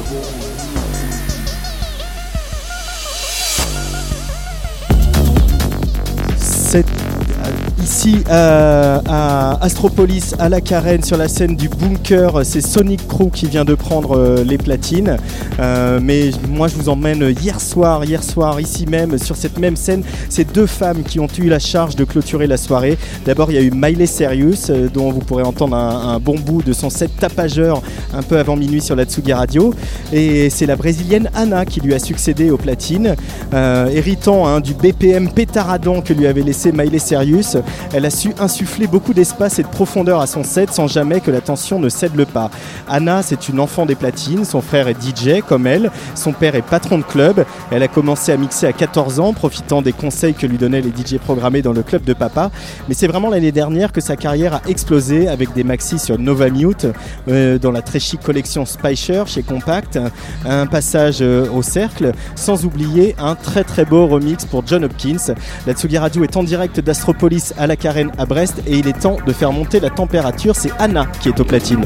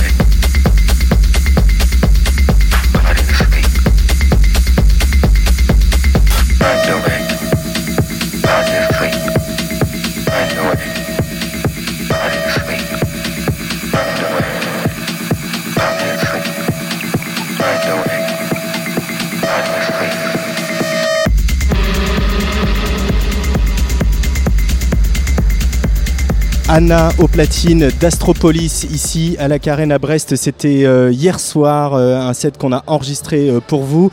Anna, la brésilienne, est ce soir au Petit Salon à Lyon et puis après elle s'envole pour une tournée aux USA et au Canada. Et dans un instant, on va recevoir quelqu'un qu'on connaît très bien sur la Tsugi Radio. Tsugi Radio. Antoine Dabrowski Salut Matt Ben. Hello. Comment ça va Mais très bien et toi Bah très bien. En pleine digestion Oh, bah, on, a, on a mangé au catering, c'était très bon, c'était un peu riche, donc euh, Ouais, voilà, ouais. c'est toujours euh, quand on- dans ces soirées, euh, pas manger trop riche en fait, c'est un peu le, le secret quand même. hein. C'est le secret, mais on va dépenser de la calorie, donc euh, c'est ça. on en a absorbé quoi. Ça, on a fait des réserves parce qu'on va dépenser de la calorie, par exemple, de 2h40 à 4h du matin, où tu vas jouer euh, de l'autre côté de la rue à la suite euh, Voilà. pour cette Astro Club Braise Label Night. Ouais. Toi qui n'es absolument pas breton. Oui, uniquement d'adoption, mais uniquement d'adoption. Mad Ben, en même temps, c'est marrant parce que là, au platine, il y a le Sonic Crew, donc il y a Gilda Ouais. qui passe un peu des disques, Ouais, le ouais. patron du festival et, et du label, euh, et de ton label. Euh, c'est c'est qui ces gens pour toi? Tu dirais que c'est ta famille euh? Ah ben complètement, ouais, ouais, c'est des potes, c'est de la famille, c'est un petit peu tout ça à la fois. C'est euh, bah oui, euh, on, on est sur un festival où, où derrière cette équipe, de, de- derrière ce gros festival, il y a une équipe qui est très familiale et euh, qui, au fil des années, voilà, euh, euh, je suis devenu très proche de ces gens-là, forcément. Dès qu'on se voit, dès qu'ils viennent à Paris, euh, ils passent au studio bar l'apéro, ils passent chez moi manger et, et, et vice versa finalement. Et, et- et comment on, on peut rappeler comment ça s'est passé aussi le travail avec eux euh, sur, euh, sur cet album euh, Tu as pris ton temps pour faire Ouais. ce disque, hein, on parle de 8 ans, euh, voilà. Et, et, Gilda, c'est quelqu'un dans sa grande sagesse, Oui. ce grand fêtard qu'il est, Ouais, aussi ouais, d'une infinie sagesse, qui sait parler à, à des artistes, qui sait avoir ce rôle de DA, qui, qu'il Oui. a pris un peu, appris sur le tas, quoi. Ouais, ouais, ouais, c'est ça. Mais Gilda m'a toujours poussé, tu vois, même en, même, même sans parler de l'album. C'est, euh, c'est la première personne qui m'a poussé à faire un live, tu vois. Euh, moi, à la base, je suis DJ et euh, Gilda, je me souviens, dans le début de nos, péripéties musicales, il m'a dit, écoute Ben, bah, dans trois mois, tu feras ton premier live dans la cour à Astropolis. Je m'attendais pas du tout à faire un live forcément un jour, et il m'a toujours poussé sur plein de trucs. Il m'a toujours, voilà, sollicité, il m'a donné envie d'avancer, en tout cas dans des terrains que je ne connaissais pas. Et, euh, et pour ça, je l'en remercie beaucoup. Et, euh, et voilà, moi, c'est une personne qui m'a toujours boosté et qui continue aujourd'hui à me booster de par euh, ces soirées dans lesquelles nous sommes ce soir. Ouais, et ben, bon, moi c'est donc la première fois que je viens, je découvre effectivement ce côté très familial, très simple, très bon enfant et en même temps très carré quoi. Oui. C'est-à-dire qu'on n'est pas, on n'est pas dans un festival de briquet de broc, c'est carré, c'est pro, tout le monde est bien accueilli, le public, les artistes, les médias. ça, on sent que c'est une affaire qui tourne et qui est faite avec beaucoup de cœur et aussi Oui. beaucoup de, de, De professionnalisme. De, professionnalisme, Ouais, ouais. Mais grave, grave. Mais 25 ans, euh, forcément, te, te forge, euh, je pense, une belle expérience. Et, euh, et malgré tout, il y a toujours des trucs de dernière minute, il y aura toujours des, trucs à gérer. Mais, euh, mais c'est vrai qu'en tant qu'intervenant, toi, en tant que média, euh, moi en tant qu'artiste et, même de bénévole, etc., je pense que voilà, euh, on, est, dans une grande famille, on est tous accueillis sur la même échelle et, et dans la meilleure, je pense, des façons qu'il soit aujourd'hui. Euh, en relisant euh, le papier qu'avait consacré Patrice Bardot à ton album Fréquence, euh, on parlait de l'importance d'avoir du recul. C'est quand même pas courant euh, dans notre société, euh, chez les artistes aujourd'hui. Je veux dire, regarde ce qui se passe, quoi. Regarde les victoires de la musique hier soir. Ouais, on, ouais. on a une Angèle qui est, qui est sacrée, qui, qui a booké 4 zéniths en, en mois de novembre. Il y a un an et demi, personne ne savait qui elle était. C'est hallucinant euh, la, la- la- la vitesse à laquelle ça va. Oui. Et toi, tu t'imposes en tant qu'artiste un recul et un, un temps plus long. Euh, c'est euh, c'est- sinon tu n'y arrives pas ou euh, comment, Non, c'est- comment ça intervient en fait euh, ce recul dont tu as besoin? C'est- pas forcément que j'y arrive pas, mais c'est que j'ai envie, moi, de. J'ai envie d'essayer d'inscrire mon projet dans le temps. Tu vois, j'ai pas envie que ça soit quelque chose d'éphémère. J'ai pas envie de surfer sur euh, des phénomènes de mode, tu vois, musicaux, euh, musical, pardon. Euh, j'ai pas envie de, de- de m'inscrire sur un truc qui va exploser très vite et qui va pouvoir retomber peut-être aussi vite, tu vois. Et, euh, et j'ai toujours eu, moi, euh, une une certaine euh, culture de la techno qui, qui est celle que j'essaie de retranscrire aujourd'hui en, en essayant d'y apporter quelque chose en plus, mais qui n'est pas euh, un courant qui est éphémère. Ça fait 25 ans qu'il existe, le courant musical que j'écoute, et, euh, et j'espère que dans 10 ans, 15 ans, 20 ans, on l'écoutera encore. Et, euh, et voilà, c'est un petit peu moi cette volonté que j'ai d'une part euh, sur un projet d'album, oui, comme pour le live, tu vois, je pense que si Gilda m'avait pas mis un coup de pied au cul, je l'aurais peut-être pas fait aussi au départ. En tout cas, j'aurais pas eu cette volonté d'y travailler. Et euh, et- il y a pour moi effectivement aussi cette envie d'inscrire mon travail un peu dans le temps, de prendre le temps de faire les choses. Euh, écoute, je, je suis pas tenu par des problèmes euh, qui peuvent être financiers parfois quand on est indépendant et vivant de sa musique. Je suis pas, j'essaie de boucler les mois comme je peux, tu vois, sur ces périodes de, travail où tu vas moins jouer, donc tu as forcément moins de revenus, puisqu'aujourd'hui il faut quand même être conscient que on vit grâce à la scène, hein, on vit pas grâce à la vente d'albums, ça ça n'existe plus. En tout cas à notre niveau et dans la niche dans laquelle on évolue musicale. Euh, on n'est pas sur un grand public, un grand format, et voilà. Euh, et, et, euh, et je pense, voilà, non, c'est aussi subjectif, c'est aussi ma façon de voir les choses, ouais. Est-ce que du coup, c'est euh, le fait de se dire euh, que le. a un petit problème de casque, alors c'est pour ça que je bafouille encore plus que d'habitude. Euh, est-ce- le fait de se dire qu'effectivement on ne vivra pas de la vente de, de disques, euh, de toute façon, euh, notre génération, enfin moi je suis pas artiste, mais voilà, notre génération, on n'a pas le choix, on est né avec la crise Oui, du disque oui. et voilà. Est-ce que finalement, c'est pas libérateur? Bah, quelque part, euh, tu t'as pas d'enjeu financier derrière le- la, la- la- la vente de ton produit fini, j'ai envie de te dire, tu vois. Effectivement, je pense qu'il y a des groupes qui ont connu euh, jusqu'à la fin des années 80, début 90, peut-être milieu 90, allez, euh, de, de- des gros gros cartons de vente euh, et qui étaient, euh, qui étaient aussi euh, liés à leurs revenus nets, hein, puisqu'ils touchaient de l'argent sur la vente de ces disques. Ouais. Aujourd'hui, finalement, je vais pas dire que c'est une contrainte parce que clairement je préférerais gagner aussi un peu d'argent avec ma musique, tu vois, en la vendant ou en la faisant écouter euh, sur des plateformes de streaming et, et toutes Oui. ces choses. mais, euh, mais oui, c'est, disons que c'est un, un poids en moins.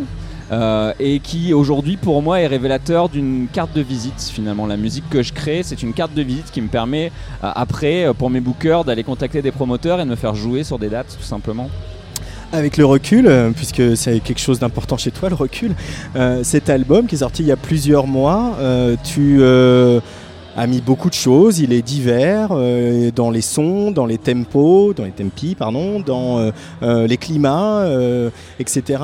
Est-ce que tu dirais qu'il a été bien reçu? Il a été reçu? Est-ce que les gens ont tu as sensation que les gens, le public euh, ou nous les observateurs, on, on saisit ce que tu as voulu y mettre Écoute, je, pense que, que, l'accueil a vraiment été bon. Euh, je suis assez content d'avoir touché des personnes et des médias, pour parler de manière globale, assez différents, tu vois, de ce que j'ai peut-être l'habitude de toucher habituellement. Et euh, oui, avec le recul, alors là j'ai j'ai 8 ou 9 mois de recul, je ne sais plus environ, puisqu'il est sorti au mois d'avril ou au mois de mai de l'année dernière, cet album, ce premier album. Mais euh, l'accueil et mon investissement en tout cas dans ce travail, euh, aujourd'hui je suis vraiment satisfait du retour que j'ai eu. Et, euh, et même quand je regarde un petit peu, tu sais, le, travail qui a été fait euh, par, mon, attaché presse qui a bossé à l'époque sur cet album, et, tout ce qu'elle a réussi à avoir, et de, faire parler de cet album par des médias que j'aurais jamais soupçonné un jour parler de mon travail, c'est que finalement il a été bien accueilli. On peut dire ça, ouais. Euh, ce qu'on a découvert aussi avec ce disque, euh, on se connaît un petit peu, donc on, avait déjà parlé, mais c'est qu'il y a une dimension politique aussi dans ton rapport à la musique. Euh, alors évidemment, euh, avec ce titre très très fort, euh, Dance Grief to Death, avec Rebecca Warrior et, et Emmanuel Malin. Là évidemment, mais pas seulement dans ce morceau-là en fait. Il y a, y a ce passage où Laurent Garnier crie à Head Techno, euh, il y, a, y a- y a ces sons aussi, euh, la manière dont tu utilises les sons, dont tu euh, agrippes l'auditeur. Il y a quelque chose de. Je, je vous attrape et je vous dis quelque chose. Et cette dimension politique, elle est essentielle pour toi à la musique électronique, euh, Matt Ben? Bah, bah, disons que notre musique est faite pour se défouler dans les soirées, mais elle est aussi faite, je pense, elle a toujours été faite pour faire passer des messages. Euh, depuis les origines de cette musique, elle a toujours été assez revendicative finalement, tu vois. Euh, quand, quand elle a été créée, cette musique, elle n'était pas forcément faite que pour euh, la joie et que pour, pour se lâcher dans une soirée. Il y avait des choses à dire. Et aujourd'hui, c'est important, je pense, de garder ça et c'est important de d'essayer de, de capter l'auditeur, comme tu dis. de capter l'auditeur. On va le capter euh, un petit peu, on va continuer à bavarder tous les deux en écoutant un extrait de ton premier maxi sorti sur Elom, le label de Macéoplex. Euh, écoutez Exploration et puis on va reparler un petit peu de, de Macéoplex et de, de cette rencontre. Ça marche. A tout de suite Mad Ben.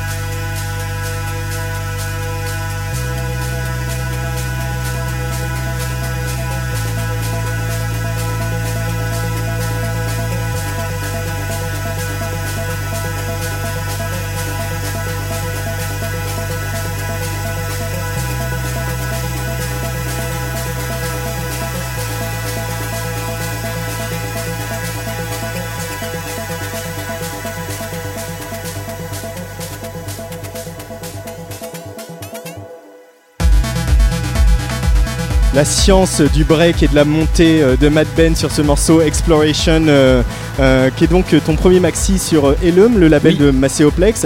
Alors on va se la péter deux secondes. Tu as rencontré pour de vrai Macéoplex à une Sugi Super Club au Trabendo, Exactement. euh, une Sugi Super Club épique. hein. Ouais, ouais. C'était assez, c'était assez dingue cette soirée. Ton set, celui de Macéoplex, l'ambiance, les gens. Un, un gros gros souvenir. Euh, du coup, tu as rencontré euh, Eric euh, et comment s'est passée la collaboration avec lui? On a parlé tout à l'heure de Gilda Ouais. et de, de comment il t'a poussé au live, à composer, etc. Euh, et Eric, comment ça s'est passé la collaboration avec lui sur Hello On est- Parce qu'on est du coup sur une, une grosse machine là, hein, Ouais, tout de suite. ouais, ouais, ouais, là on est sur un truc, oui, comme tu dis, une, ma- une- un peu une machine de guerre, quoi, mais dont je suis ravi aujourd'hui. Euh, puisque, euh, on va en parler, mais ça, ne- ça ne s'est pas arrêté juste à cette sortie. Il y a vraiment euh, une volonté de, de développement artistique de la part d'Eric avec moi, et ça, c'est génial. C'est très rare aujourd'hui sur ce genre de machine de guerre, justement. Et pour en revenir à notre rencontre, effectivement, c'était au Trabendo. Euh, J'avais jamais rencontré euh, Macéoplex et on est donc euh, tombé l'un avec l'autre dans la loge euh, en fin de soirée puisque pendant que j'étais en train de jouer, lui est arrivé, on s'était pas rencontrés, tu vois, avant de jouer ensemble. Et puis finalement, à la fin de la soirée, on a commencé à se poser, on a commencé à discuter pas mal. Et puis on, on a, on, on avait des bases musicales assez communes finalement. Je connaissais pas du tout ce monsieur. Et, euh, Alors que vous n'êtes pas forcément sur la même, tout à fait la même esthétique. hein. non, non, non, tout à fait. Ouais, ouais. Mais, mais les bases, je peux te dire qu'elles sont les mêmes. Euh, il a tenu euh, un shop de vinyle dans les années 90. Il a une culture euh, de la techno qui est juste hallucinante. Rappelons Euh, que tu dirigeais un rayon à la Fnac, hein, donc euh, ça ouais, te ouais, connaît. ouais, je- je- j'ai enca- j'ai encadré des, des- des vendeurs musique, entre autres à la Fnac. Ouais, ouais, grave. Et, et du coup, c'est vrai qu'on a eu tout de suite bah, des sujets de conversation assez, assez, pas, je vais pas dire pointus pour me la péter, mais disons qu'on on a vraiment, bah, on a bien sympathisé en tout cas. On s'est rendu Mhm. compte qu'on avait des, des- des atomes communs. Et, euh, et puis suite à ça, euh, euh, lui m'a m'a dit qu'il me connaissait de par ma musique, puisqu'on s'était jamais rencontrés. Et il m'a dit, écoute Ben, j'aimerais bien que tu m'envoies des démos pour mon label. Comme beaucoup de, de boss de label, artistes peuvent te le dire aujourd'hui dans les loges Ouais. à 6h du mat. Et comme on dit souvent, euh, ce qui se dit la nuit ne se fait pas le jour. Euh, sauf que là, ça s'est fait quoi. Euh, On a gardé contact, il m'a filé son mail.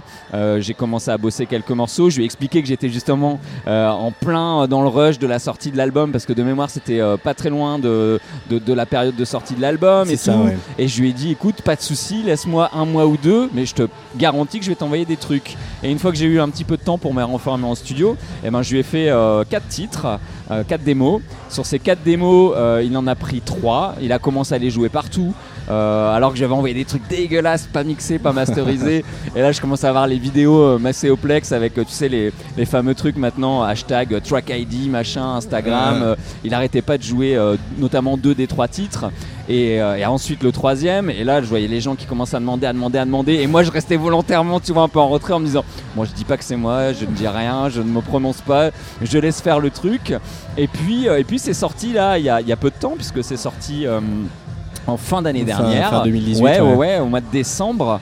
Et, euh, et suite à cela, eh bien, écoute, euh, on a on a rejoué ensemble une fois. Et, euh, et Eric, par le biais en tout cas de sa structure Elum, organise des, des showcases et a des cartes blanches comme ça se fait beaucoup aujourd'hui dans, dans différents festivals en- dans le monde. Et euh, il m'invite donc à jouer aux Nuits Sonores cette année à Lyon, euh, festival dans lequel je n'avais jamais joué, donc je suis ravi, euh, super ravi d'aller jouer dans la scène qui est euh, organisée par, euh, par Eric. Et il m'invite également à jouer au Off Week euh, à Barcelone euh, au mois de juin. Donc tu vois, il y a vraiment cette volonté. euh, Il y a du suivi quoi. Il y a du suivi Ouais. et c'est rare aujourd'hui sur ce genre de grosse structure. Et J'ai une question un peu plus artistique. Est-ce que du coup, sachant que tu bossais pour euh, Macéoplex, c'était pas des morceaux que tu avais sous le coude, c'est des morceaux que tu as fait à sa demande Que j'ai fait pour lui. Euh, euh, sachant que tu bossais pour lui, pour l'homme, pour ce qu'il représente, pour ce qu'il est aujourd'hui, Mhm, etc. mhm. Est-ce que tu dirais que ton, t'as bossé un peu différemment? T'as, t'as, comment dire, modelé ton son euh, un petit peu dans le sens d'Elom ou euh, Alors, j'aime pas faire ça. Globalement, j'aime pas faire de la commande à la carte, tu vois, pour répondre à une esthétique musicale d'un label. Non, mais est-ce que tu l'as senti comme ça? C'est ça mais, hein mais, mais effectivement, forcément, à un moment donné, quand tu es artiste, qu'un gros label attend des démos, tu vas forcément aller écouter ce qui se passe sur le label. Si tu es Ouais. un minimum euh, curieux et un minimum attentif, tu vas écouter. D'autant que c'est pas un mauvais label. Et puis d'autant plus que c'est pas un mauvais label, et d'autant plus que euh, même en faisant cette démarche, moi mon idée derrière est de garder ma patte, tu vois, tout le temps, et de d'essayer d'en faire quelque chose, tu vois. Dans c'est un mix global de tout ça, et d'essayer d'en tirer euh, trois ou quatre titres là comme il s'est passé. Et, euh, puis voilà, et puis je peux déjà d'ores et, et déjà te dire qu'il y a un 02 euh, qui est dans les tuyaux. on a déjà reçu le remix, etc. Donc ça. Ça va, ça va avancer. Ils ont fait un petit post d'ailleurs il n'y a pas longtemps pour l'annoncer, je crois. Et puis il y a un autre gros gros truc la semaine prochaine. Hein Oui, oui, Hein, oui, un hein truc, un truc, euh, un truc, ouais. enfin, voilà, un Vite truc fait, un peu- quoi, vite fait, fait. quoi. Un truc euh, qui se passe le, le 16 février Oui. euh, à Berlin, euh, Ouais. dans une ancienne centrale électrique. Oui. Ta première date au Berghain, euh, ça va Bah ça va, tu vois, ça va, ça se passe bien. Écoute, j'ai, j'attends mes dernières machines parce que j'ai eu des petits problèmes techniques. Je, vais y jouer tu mon live. live Je vais y jouer mon live au Panorama Bar, donc samedi prochain de 4h à 5h du mat. Euh, et, euh, et il s'avère que la semaine dernière, sur une date où je suis allé jouer, j'ai malheureux- malheureusement pété une machine pendant le transport. Donc là, bah, tu vois, tout à l'heure, pas plus tard que tout à l'heure, j'étais en train de surveiller les suivis de colis parce que j'ai dû recommander des machines qui se sont égarées cette semaine. Forcément, c'est toujours à ce moment-là que tu as des problèmes.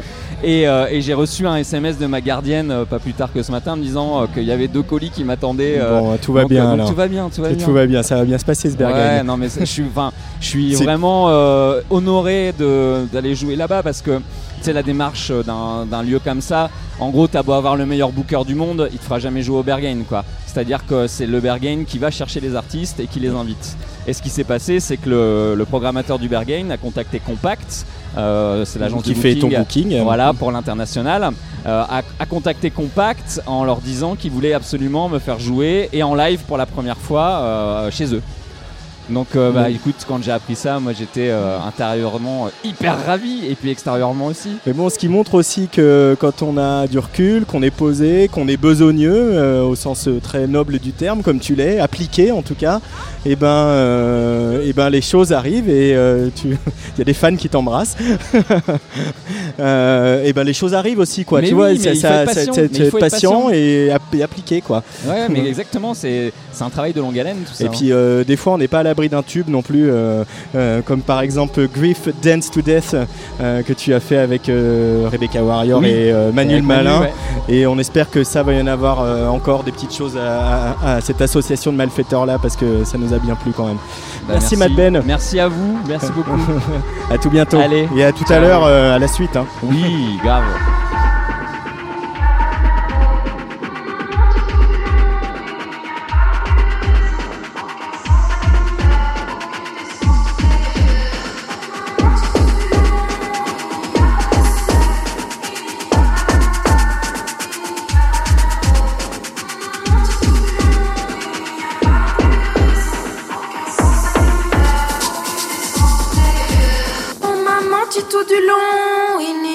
De soleil, il n'y a pas de montagne, il n'y a pas de merveille.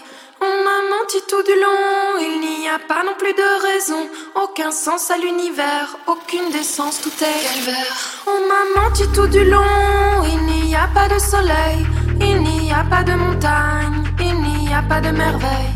On m'a menti tout du long, il n'y a pas non plus de raison, aucun sens à l'univers, aucune décence, tout est calvaire. On m'a menti tout du long. La société est une salope, le capital un enfoiré, il faut brûler les policiers.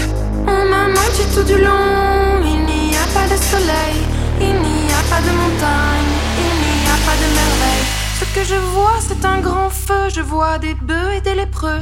Levez-vous, accusez, je vais moi-même vous juger.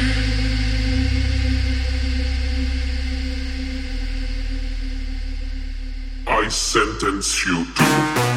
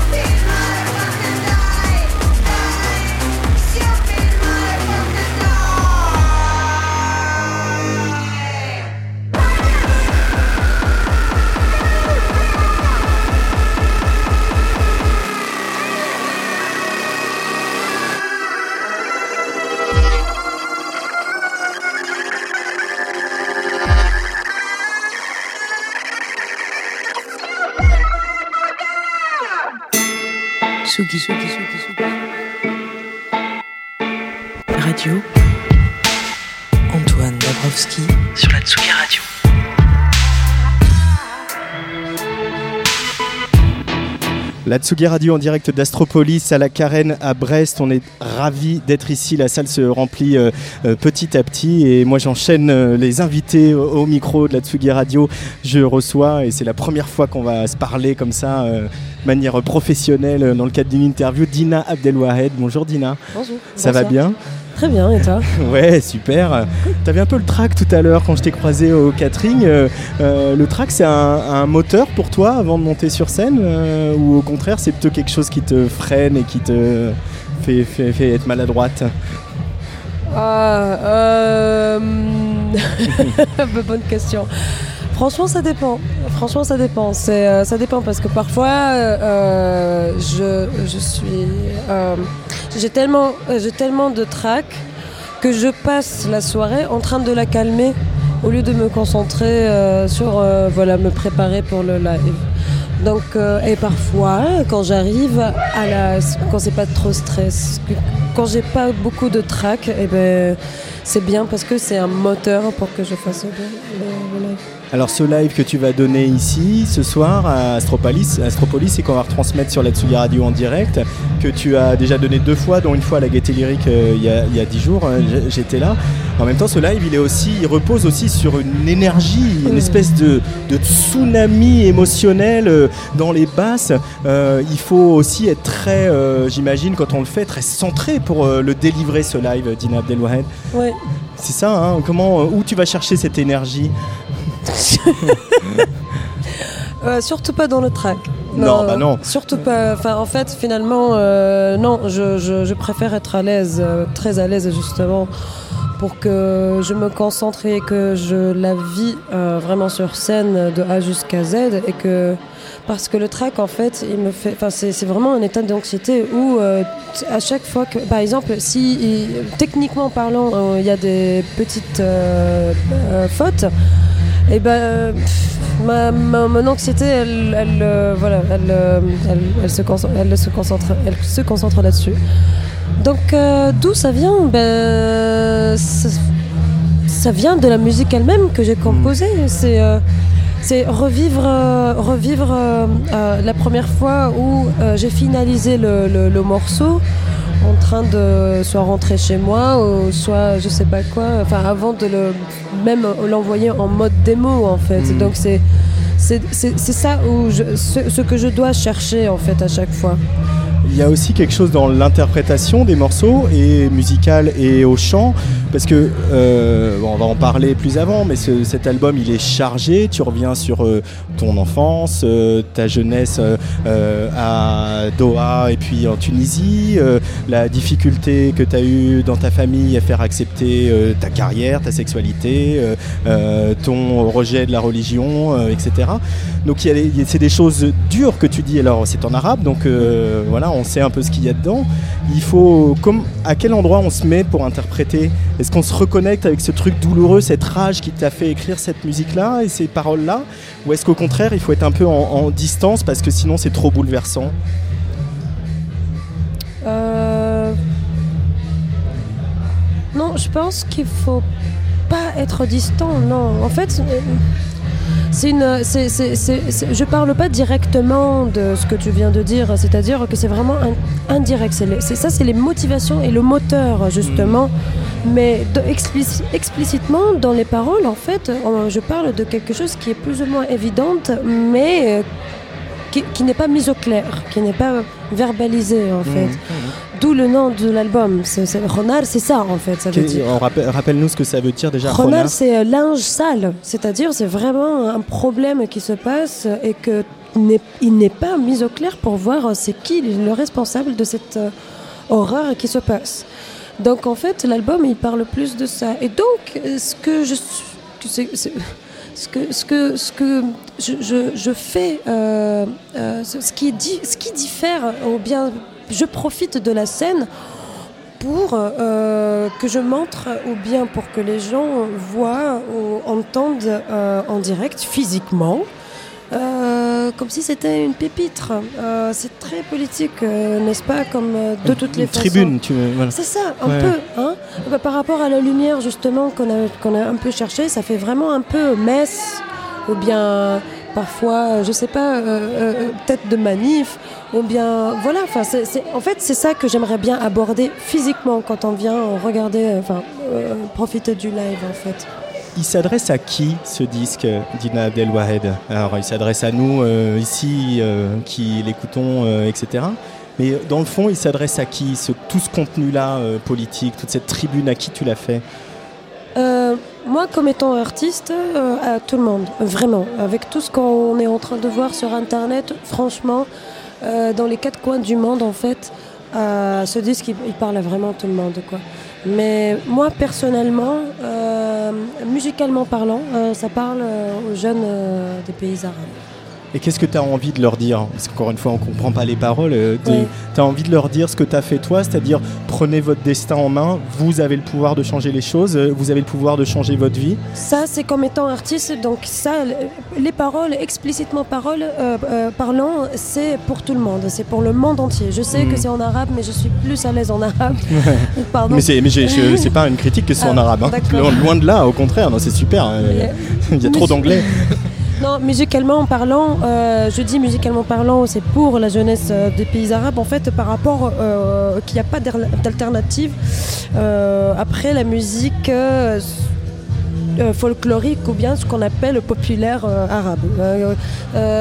Après ça, en fait, ce qui, ce, ce qui est suggéré ou bien ce qui est sur la table quand on est dans ces pays-là, en fait, c'est soit ça, soit de la musique qui vient de dehors, qui est bien sûr occidentale. Mm. Donc pour con- con- consommer mu- musique, il n'y a pas beaucoup de, de choix en fait. Justement, je voulais juste faire euh, une sorte de... euh, allez, euh, une- un troisième choix, c'est tout. à, à mélanger euh, cette culture euh, électronique, euh, anglaise de basse musique, allemande de techno, et puis aussi toutes ces mélodies orientales avec lesquelles, dans lesquelles tu as grandi. Quoi. C'est- très simple ce que tu viens de dire, hein, mais c'est parce que c'est pas vraiment mélangé. Euh, c'est pas vraiment mélangé. hein, moi, je trouve, moi je dirais en fait, euh, on a, on a cette, euh, euh, idée-là parce que j'utilise les mêmes machines dans le marché hein, qui me forcent à utiliser. Enfin, si je veux faire de la musique électronique, eh ben, ça sera euh, le- avec les logiciels qu'on a aujourd'hui. Mm. Les logiciels qu'on a aujourd'hui, bien sûr, ils sont conçus pour la, pour la musique euh, occidentale. Tu nous disais tout à l'heure à, à- à table que justement euh, tu vas parler avec les gens d'Ableton de, de logiciels live parce qu'en fait c'est impossible dans live à l'heure actuelle de mélanger un rythme binaire avec un rythme ternaire, c'est ça hein, je- je- ça c'est non, ça, ça, c'est pas avec les pas gens d'Ableton. Ça c'est ça c'est pour les pour les séquenceurs qu'on a qu'on est aujourd'hui. Avec les gens euh, d'Ableton, en fait, le contraire, c'est eux en fait qui ont qui m'ont demandé, enfin qui se pas me demander, mais qui m'ont invité en fait de, de- de- de- dans une des sorties euh, des, des- éditions de- de- d'Ableton dernièrement là. Euh, on a parlé de ça. On a parlé de ça. Ils ont ils, ont ils ont ils sont conscients qu'il faut, euh, faut encore euh, développer les outils de- d'Ableton et je trouve ça très généreux de leur part. Et je trouve aussi que c'est un peu le euh, temps de le faire. en fait. Mais voilà, mais c'est ça, c'est-à-dire que c'est super qu'ils y pensent et c'est des gens bien et on les aime beaucoup, donc il n'y a pas de problème là-dessus. Mais, mais euh, c'est révélateur en même temps que, que les, les logiciels fabriqués par les occidentaux n'arrivent pas à intégrer euh, voilà, des choses que de, de- de vos musiques. C'est révélateur de quelque chose aussi. euh, Bien de, sûr, bien sûr. De, la manière dont euh, il y a une suprématie aussi un petit peu. Alors, euh, ça n'appelle pas forcément de commentaire, c'était mon commentaire. Voilà. C'est super. Non, non, non, c'est super. Mais la prochaine fois, j'espère. Alors ce qui est marrant, on va, on va écouter un peu de musique et on va, on va- après je garderai encore 2-3 minutes avant d'aller te reposer pour ton set. Mais ce qui est marrant avec ce disque, c'est que ce disque, la première fois qu'on l'écoute, euh, on se le prend un peu en pleine poire. C'est un bloc de son, de colère, de colère nourrie d'espoir en même temps, mais quand même de colère. Et d'un coup, il y, a- il y a ces morceaux qui composent une espèce de, de- de- de- voilà, de suite ininterrompue. Et en le réécoutant plusieurs fois, plusieurs fois, euh, les morceaux, c'est comme s'ils prenaient vie euh, les uns séparément des autres. Et par exemple, en préparant l'émission, moi j'ai redécouvert complètement euh, un morceau qui est un peu au milieu de l'album qui s'appelle Alob al Muareb. Alors je parle pas du tout arabe Pas et qui euh, que tu as écrit donc avec ton, ton complice, hein, le, le poète égyptien Abdullah. Exact. Et de quoi parle cette chanson d'Ina Abdelwahed? Euh, alors la traduction que j'ai trouvée c'est l'amour passeur. Et en fait ça parle euh, de euh, quand on est venu- quand on, vient d'un pays sous-développé, d'accord? Et quand on est jeune et il y a voilà tous ces problèmes là, et tout ça, mais quand on tombe amoureux euh, d'une personne qui vient d'un pays développé. hein. Donc du coup, est-ce que c'est de, c'est de- est-ce que c'est le, c'est le vrai amour quand on est, en- euh, quand, quand on parle de ça, quand on sent ça, ou c'est l'amour qui va nous faire passer de l'autre côté de, de, de- de la Méditerranée? Ça, ça parle de ça. En fait, c'est une sorte de poème. Euh, la première partie. Euh, on est en train de séduire euh, donc euh, du coup cette personne-là européenne et la deuxième partie, c'est on est en train de râler sur la situation et le fait que jusqu'à nos parents, en fait, ils, nous ont éduqué la notion de une réussite, c'est de partir de, de- de- de pays, en fait, c'est de ré- réussir ailleurs. Donc euh, du coup voilà, c'est- c'est- c'est- c'est- cette chanson-là c'est en deux parties et finalement en fait on ne sait pas si on est vraiment amoureux de cette personne européenne. On verra jusqu'à ce qu'on passe dépasser la, la, la- la Méditerranée. On verra à la fin du morceau peut-être euh, la réponse dans la poésie de la musique. Dina Abdelwahed sur la Tsugi Radio en direct d'Astropolis.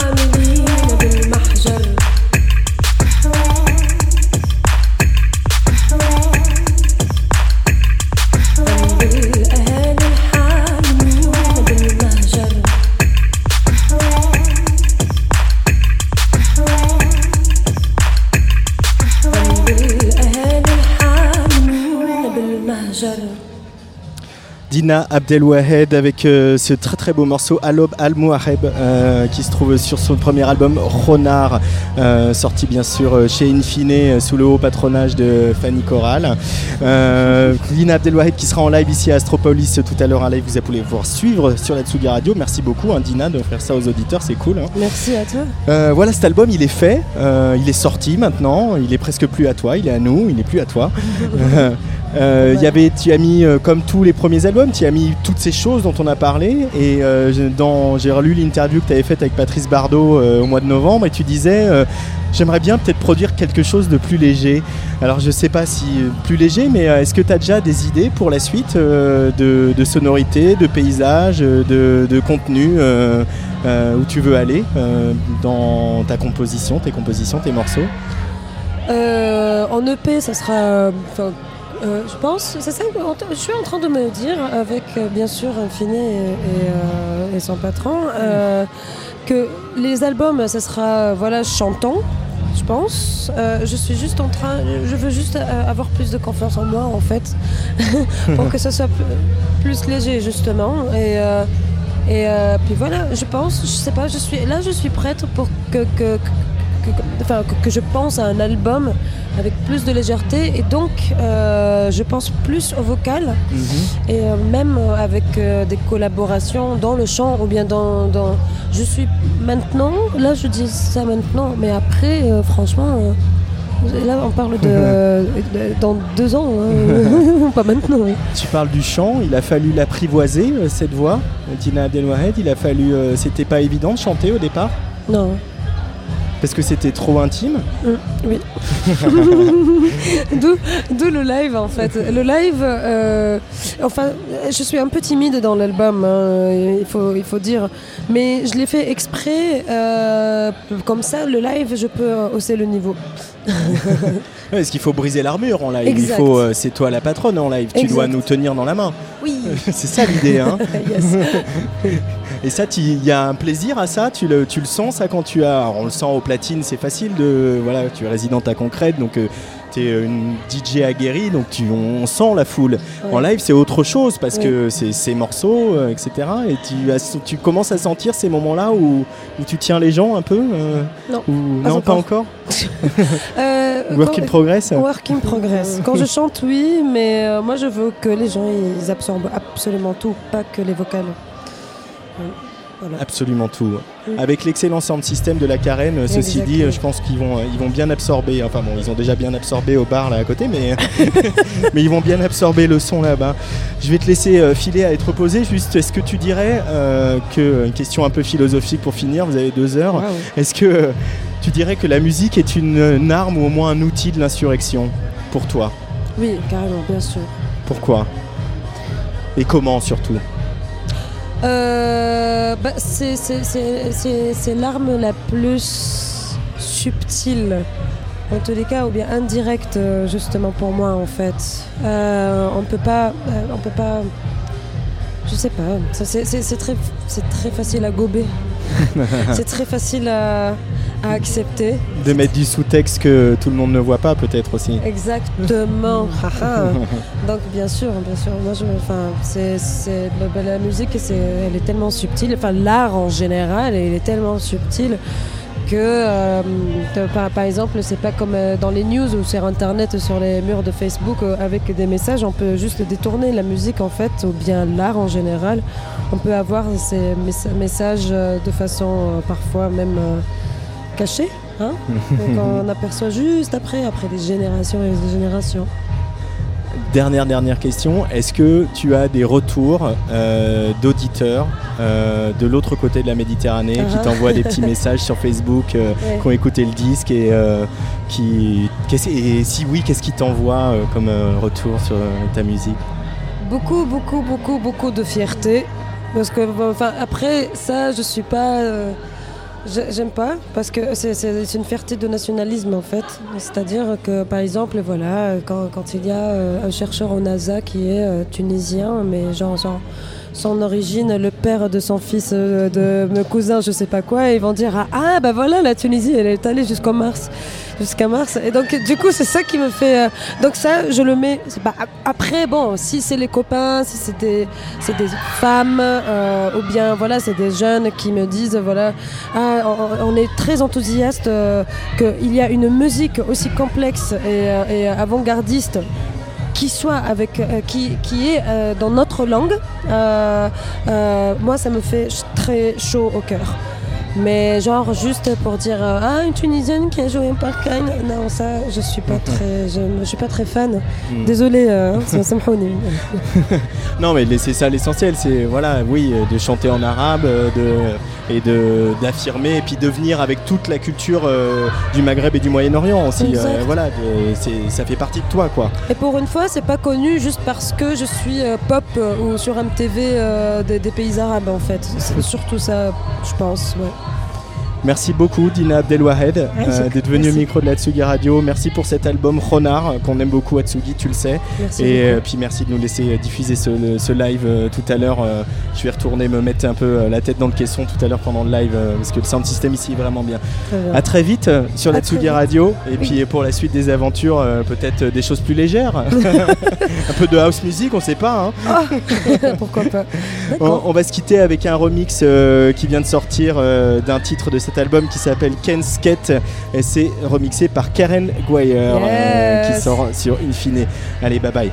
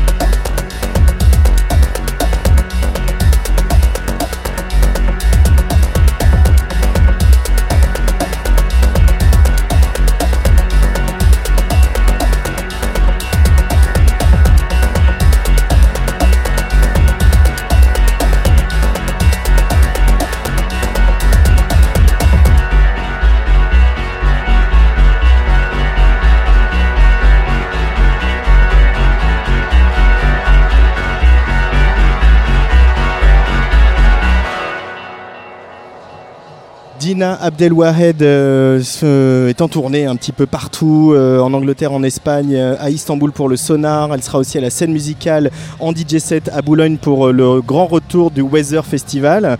Euh, et puis elle sera aussi à Nuit Sonore à Lyon fin mai et euh, le Sonar à Barcelone et Deckmantel à Amsterdam fin juillet. On peut dire que ça se passe pas trop mal. Tsugi Radio. La musique venue d'ailleurs. Antoine Dabrowski sur la Tsugi Radio. Tsugi Radio. Et à ce micro, je retrouve avec plaisir euh, bah, un de nos hôtes, euh, Gilda d'Astropolis. Euh, bon- Rebonsoir, Gilda. Bonsoir. Et euh, on va faire la connaissance de Gwen Potard, qui est le directeur de la Carène. Bonsoir, Gwen. Bonsoir. Alors, comment ça va là, là, ce dernier soir euh, du festival après euh, cette première? Il y a encore un peu des choses demain, hein, mais euh, voilà, dernier gros temps fort. voilà, les gens sont là, les gens sourient, les gens s'endorment sur les tables. Les gens sont arrivés tôt. Les gens sont arrivés tôt, ça fait vraiment plaisir parce que dès 10h30, 11h, ils étaient là et ils sont là en train d'écouter le live de Session Victime qui, qui est bourré d'énergie euh, positive et, une grosse communion déjà sur le dance floor. Donc ça fait, ça fait vraiment plaisir. Et puis c'est une soirée assez ciblée euh, house quand même finalement ce soir. Et, et, euh, en Bretagne, la house a toujours été un risque parce qu'on est réputé pour nos sonorités quand même assez dures. Et euh, moi, ça me faisait plaisir en tout cas de, mettre à l'honneur euh, ce soir Kenny Dope et puis aussi tous les autres évidemment. hein.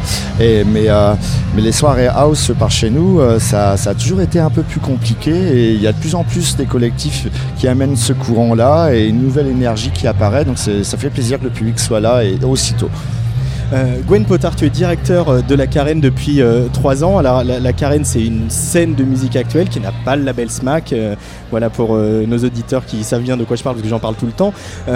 Malgré tout, ici, à la Carène, vous faites tout ce que fait une SMAC. Vous avez des studios, vous faites de l'accompagnement artistique. C'est aussi un centre de ressources, un lieu de création et de résidence. Alors, est-ce qu'on peut rappeler un peu l'historique de cette salle qui est ouverte depuis 2007, euh, je crois? Bah, cette salle, en fait, elle, est, elle vient remplir un. Je vais pas dire un vide. Il y, avait un- il y avait une vraie demande de producteurs pour avoir une vraie salle de diffusion à la base, en fait. hein. Une grande salle, euh, un vrai outil de, de concert. Euh, et donc, ça a été l'occasion de mêler ce qui se faisait déjà sur le territoire. Il y avait le CCM, le Centre de création musicale à Brest, qui a intégré finalement euh, ce- cet équipement-là.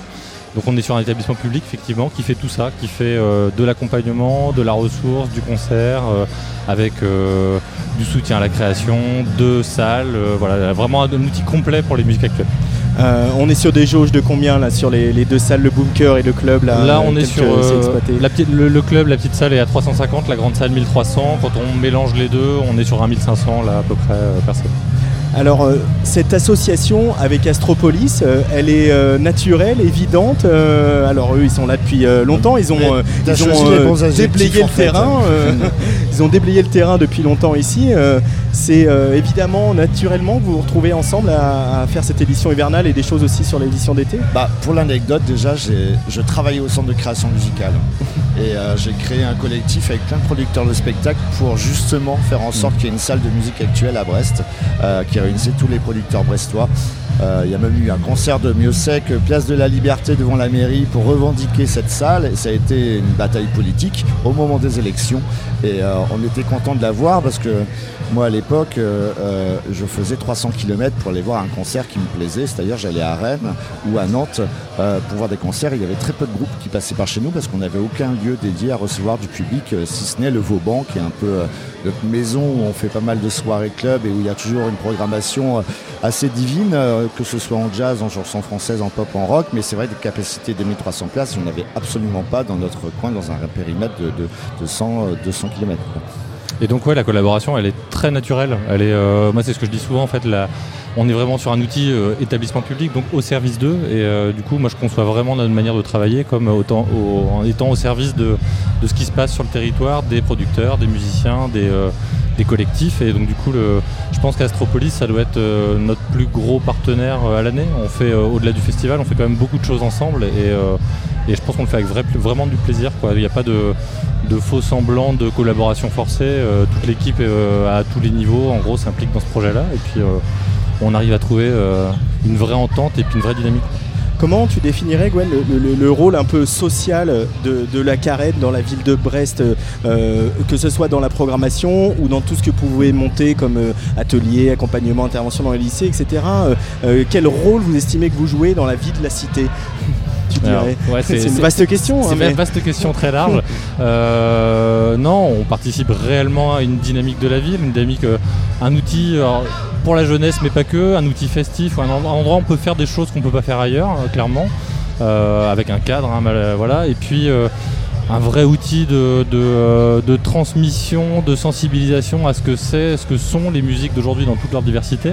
Et euh, en fait, l'idée, globalement, moi ce que je dis tout le temps, c'est pas de se dire qu'on va amener la musique actuelle aux gens, c'est que on la fait connaître, on montre toutes ses qualités, ses valeurs. Après, les gens en font s'ils en veulent, ils en écoutent s'ils en veulent, ils, en, ils la pratiquent s'ils veulent. Mais euh, on est là pour ça, quoi, en fait, de se dire que à l'échelle du territoire, tout le monde puisse à un moment se dire cet outil-là, il est pour moi. Voilà. Donc c'est euh, qu'on soit musicien, euh, fan de musique. Euh, voilà, euh, ou juste euh, envie de sortir, rencontrer du monde, voilà, cet outil-là, il est, il est là pour tout ça, quoi. Est-ce que tu dirais, Gwen, je te prends un peu à- à- en traite comme ça, mais est-ce que tu dirais que sans le boulot qu'ils ont fait depuis euh, 94 à Astropolis, ça aurait été plus difficile d'imposer ces, ces problématiques-là dans la ville de Brest? Alors sûrement, ouais, c'est une évidence. Et on va dire pas pour toutes les esthétiques et pas pour tout, mais en tout cas, ce genre de soirée et ce genre d'événement, je pense qu'on aurait plus de mal à le faire euh, passer euh, comme quelque chose de naturel et d'évident dans la tête des gens. euh, des politiques et, des riverains et des habitants de la ville globalement de se dire qu'on a le droit de se permettre un espace de liberté comme celui-là et de, et de fête, euh, je pense que ce serait beaucoup moins simple à défendre dans un établissement public s'il n'y avait pas eu Astropolis avant. Euh, Gilda, euh, pour revenir sur l'histoire un peu d'Astro, euh, finalement, euh, par exemple, on connaît l'histoire de Nuit Sonore, on sait très bien que ça a correspondu au moment de l'élection de Gérard Collomb qui voulait laisser imprimer quelque chose sur la ville aussi, et, euh, je le dis sans aucune ironie, hein, avec beaucoup de succès. Euh, vous, ça s'est passé comment en fait au début, euh, le- la, la transition de la rave Astropolis à euh, euh, l'espèce de petite entreprise euh, euh, incroyable qui développe des actions, des actions toute l'année que tu diriges aujourd'hui? Est-ce que tu as 12 heures devant toi là? Parce que ça peut prendre beaucoup de temps, mais c'est vrai que.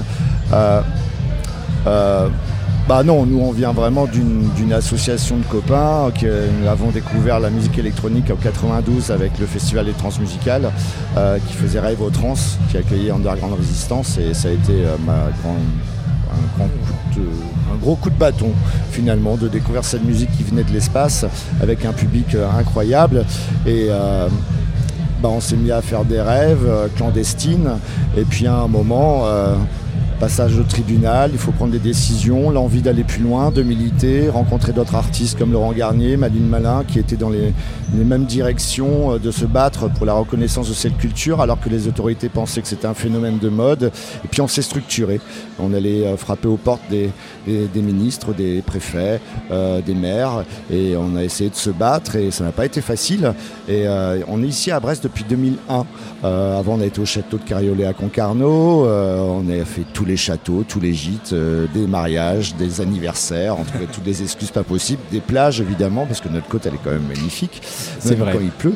Et, et, euh, et puis depuis 2001, on a vraiment créé un projet culturel avec la ville de Brest, c'est-à-dire euh, l'envie de, de- de créer un festival en s'inspirant même des transmusicales de Rennes, c'est-à-dire créer une dynamique pendant 3-4 jours, parce qu'il faut venir jusqu'à Brest. On est quand même à la pointe là-bas, au Finistère. Euh, comme je dis souvent, on peut s'endormir dans le train, ça c'est peinard, hein, parce qu'on arrive. Euh, Il va pas au plus loin. final, il va pas plus loin. Mais il faut venir jusqu'à nous quand même. Et euh, Brest n'a jamais eu forcément non plus dans les années 90-2000 euh, une identité très funky. Quoi. Ça reste une ville militaire détruite à- de- pendant la Seconde Guerre mondiale, avec très peu d'outils culturels. Les étudiants à cette époque-là, s'ils avaient le choix entre Rennes et Nantes et Brest, ils allaient forcément dans les autres villes. Et hein. aussi une ville industrielle qui a été en partie euh, sinistrée. hein. Oui, Euh, complètement, complètement. Donc, euh, euh, une volonté politique, enfin, de- de- de- d'accueillir aussi un festival festival destiné aux jeunes, avec une musique qui n'était pas forcément comprise à cette époque, et euh, une volonté de construire justement un projet pendant 2-3 jours. Et depuis, on a cette volonté de collaborer avec toutes les structures brestoises. Euh, euh, par exemple, jeudi, on, accueillait Manu Malin et Regina Demina. Il y avait trois structures. Il y avait Astropolis, La Carène, Plage Magnétique, à, mettre en place ce spectacle au, Macorlan. Donc carrément quatre collaborations. Mais c'est vrai qu'il y a une volonté de partage, euh, du fait qu'on soit peut-être retiré au loin euh, et euh, une volonté aussi de, de créer finalement des moments destinés à tout le monde et, diversifier les publics.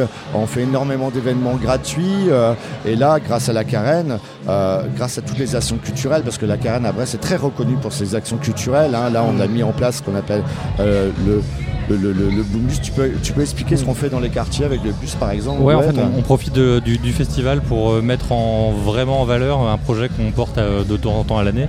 C'est un cool bus, donc c'est un bus euh, transformé en, en- en lieu neutre d'action culturelle. On fait un jour un quartier, on s'installe au milieu des tours et euh, on peut vraiment aller où on veut. Et on arrive à trouver l'espace que euh, les gens fréquentent pas habituellement, c'est-à-dire que on constate que quand on est dans une école, on va pas dans le centre social en face, quand on est dans le centre social, on va pas dans l'école.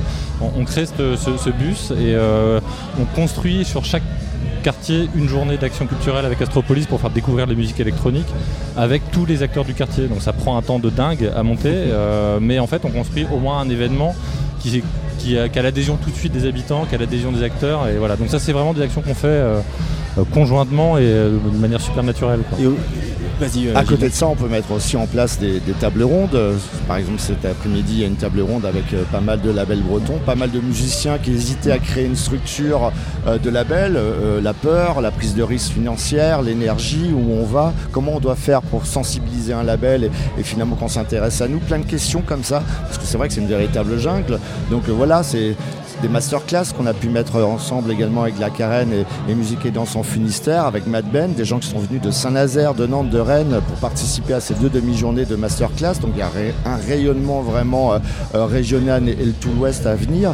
Et puis même des, débats, des sujets beaucoup plus sérieux euh, qui nous touchent depuis déjà trois ans, hein, suite à tous ces, attentats qui sont passés aussi bien au Bataclan et à Nice, qui sont les, factures des services d'ordre que l'État de temps en temps euh, euh, carrément nous dépose euh, ou bien alors nous, fa- nous font un mail Alors, euh, tu 15 fais- jours avant le festival. Tu fais partie des gens, des directeurs de festival, toi avec Jean-Paul Roland des Eurocaines, etc., qui avait poussé un coup de gueule l'été dernier très gros sur gueule, cette problématique. Mais au-delà du gros coup de gueule, Astropolis l'hiver était l'occasion d'une réflexion sur ces problématiques. Bah, ça fait trois ans qu'on l'a. Et il y a un ami, euh, Michael Lavenne, qui est juriste et maître de conférence de droit public, euh, qui a vraiment travaillé bénévolement sur le sujet. Il a été très sensible à ce sujet-là. Aujourd'hui, il a créé un outil, en fait, qui, euh, qui, qui- qui casse la, circule- la circulaire colon qui a été mise en place en, en mai dernier. On peut, on peut rappeler son contenu peut-être euh, Bah, en, en- en fait, euh, euh, aujourd'hui, sur chaque gros événement, il y a, les organisateurs doivent prendre en charge les services de l'ordre qui sont liés à l'événement. quoi. La mise Euh, en place exceptionnelle de, de- Exactement. des, forces de S'il l'ordre. n'y avait pas cet événement, il n'y aurait pas de force de l'ordre. Voilà. On, on nous facture. Mais depuis qu'il y a eu ces attentats, aujourd'hui, euh, euh, en fait, il y a une circulaire qui a été mise en place qui est vraiment pas claire, euh, qui laisse finalement euh, la possibilité à tout préfet euh, de mettre en place ces règles. Donc certains festivals comme les Européennes sont passés de 30 000 à 254 000 euros. Euh, ils se retrouvent aujourd'hui, bah, ils attaquent, un tribunal administratif. Et euh, là justement, on a épluché la circulaire. Michael a bien épluché la circulaire. Et- et d'ailleurs, il y a un article qui est passé dans un magazine euh, de juristes. Euh, il a reçu même quelques menaces euh, par cet outil qu'il a créé. Et l'envie aujourd'hui, c'est de se réunir avec énormément de structures, d'événements, que ce soit sportifs ou publics, hein, parce que ça touche aussi Ça touche les tout le monde, ouais, les événements sportifs, et, et de se rassembler pour aller jusqu'au Conseil d'État et, et de contrer, puisque euh, même sous un même sous préfecture, euh, ici dans un périmètre, il y a Astropolis, il y a un autre gros, festi- gros festival qui s'appelle Du bruit dans Landerneau.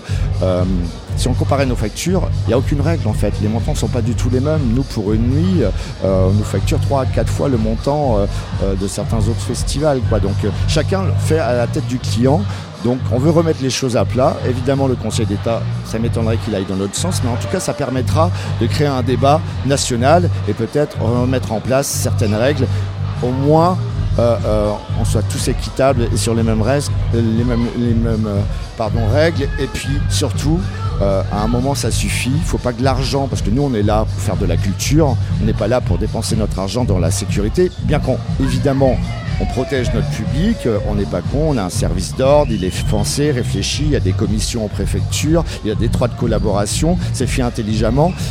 Mais à un moment, on ne peut pas nous multiplier ces factures par 3 à 4 et augmenter le prix du billet parce qu'à un moment, ça va s'arrêter finalement. Les événements vont s'arrêter et les événements payants comme les événements gratuits. Euh, euh, Gwen Potard, toi qui diriges euh, la Carène depuis trois ans, le dialogue avec les pouvoirs publics, est-ce que la partie est gagnée sur ces problématiques de sécurité, de culture, de, fêtes, etc. Oh non, c'est un combat de tous les jours, mais, c'est vrai que du coup, c'est bien d'avoir ce temps de débat, euh, ces occasions pour mettre le sujet sur le tapis.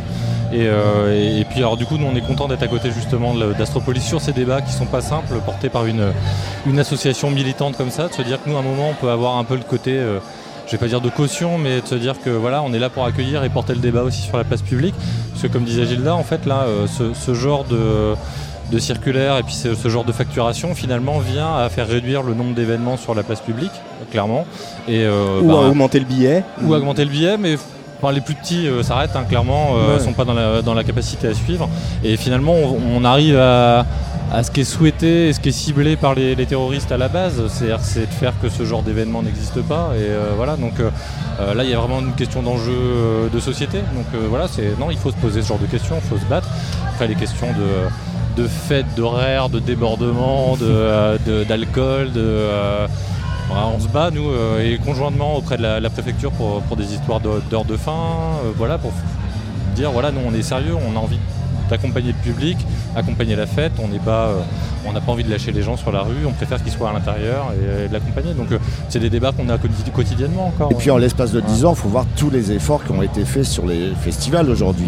Il y a du transport en commun, il y a de la sensibilisation, il y a du tri sélectif.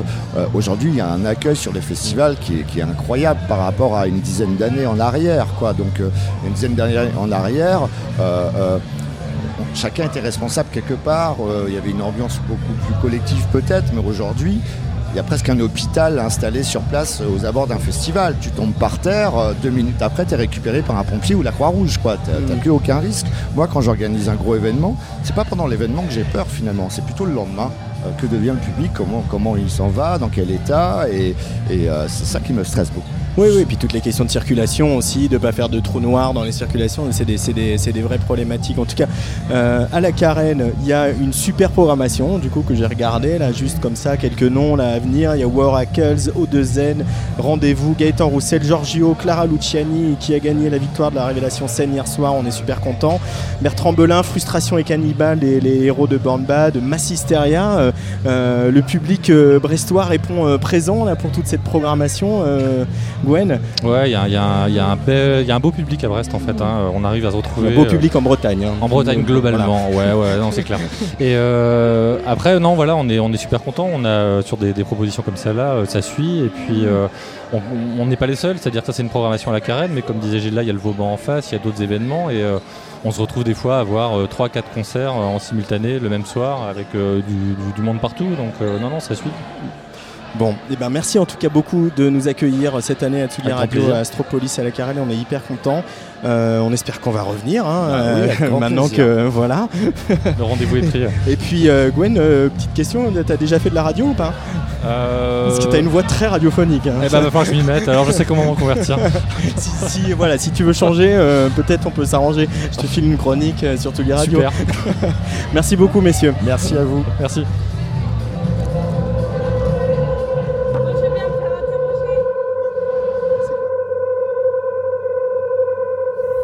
Pyromane, je veux voir tout brûler. Pyromane, il n'y a que ça pour m'apaiser, tout en cendres. Je veux voir tout calciner,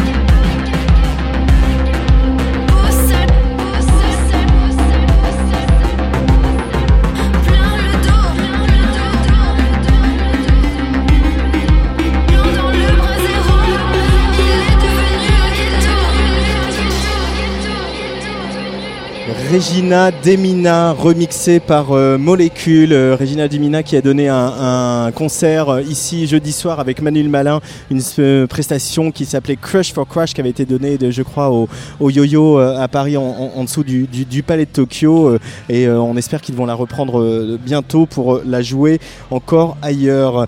Aux alentours de minuit 10 sur la Tsugi Radio, ici en direct d'Astropolis, on va diffuser le concert de Dina Abdelwahed qui va monter sur scène euh, dans, une grosse demi-heure. Et on va vous diffuser ce concert en intégralité.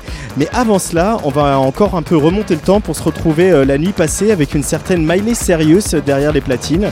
La Toulousaine d'origine euh, et patronne du label 99 Cents était hier aux alentours d'une heure trente sur la scène de la Carène pour cette édition hivernale d'Astro. Des groupes de punk au rave au bord de la Garonne avant un séjour de plusieurs mois à New York pour atterrir à Paris. On sent tous ces courants hein, et toutes ces qu'elle a traversées et habitées dans, sa musique, punk, indus, hardcore. Elle confiait d'ailleurs à, nos confrères de Mixmag, parfois j'aimerais répondre que je ne joue pas un style de musique, mais une ville. Eh bien c'est peu dire que Brest a été bien servi hier avec Miley Serious, un set dont je vous propose d'écouter un, un bon extrait hein, tout de suite sur Atsugi Radio en direct d'Astropolis.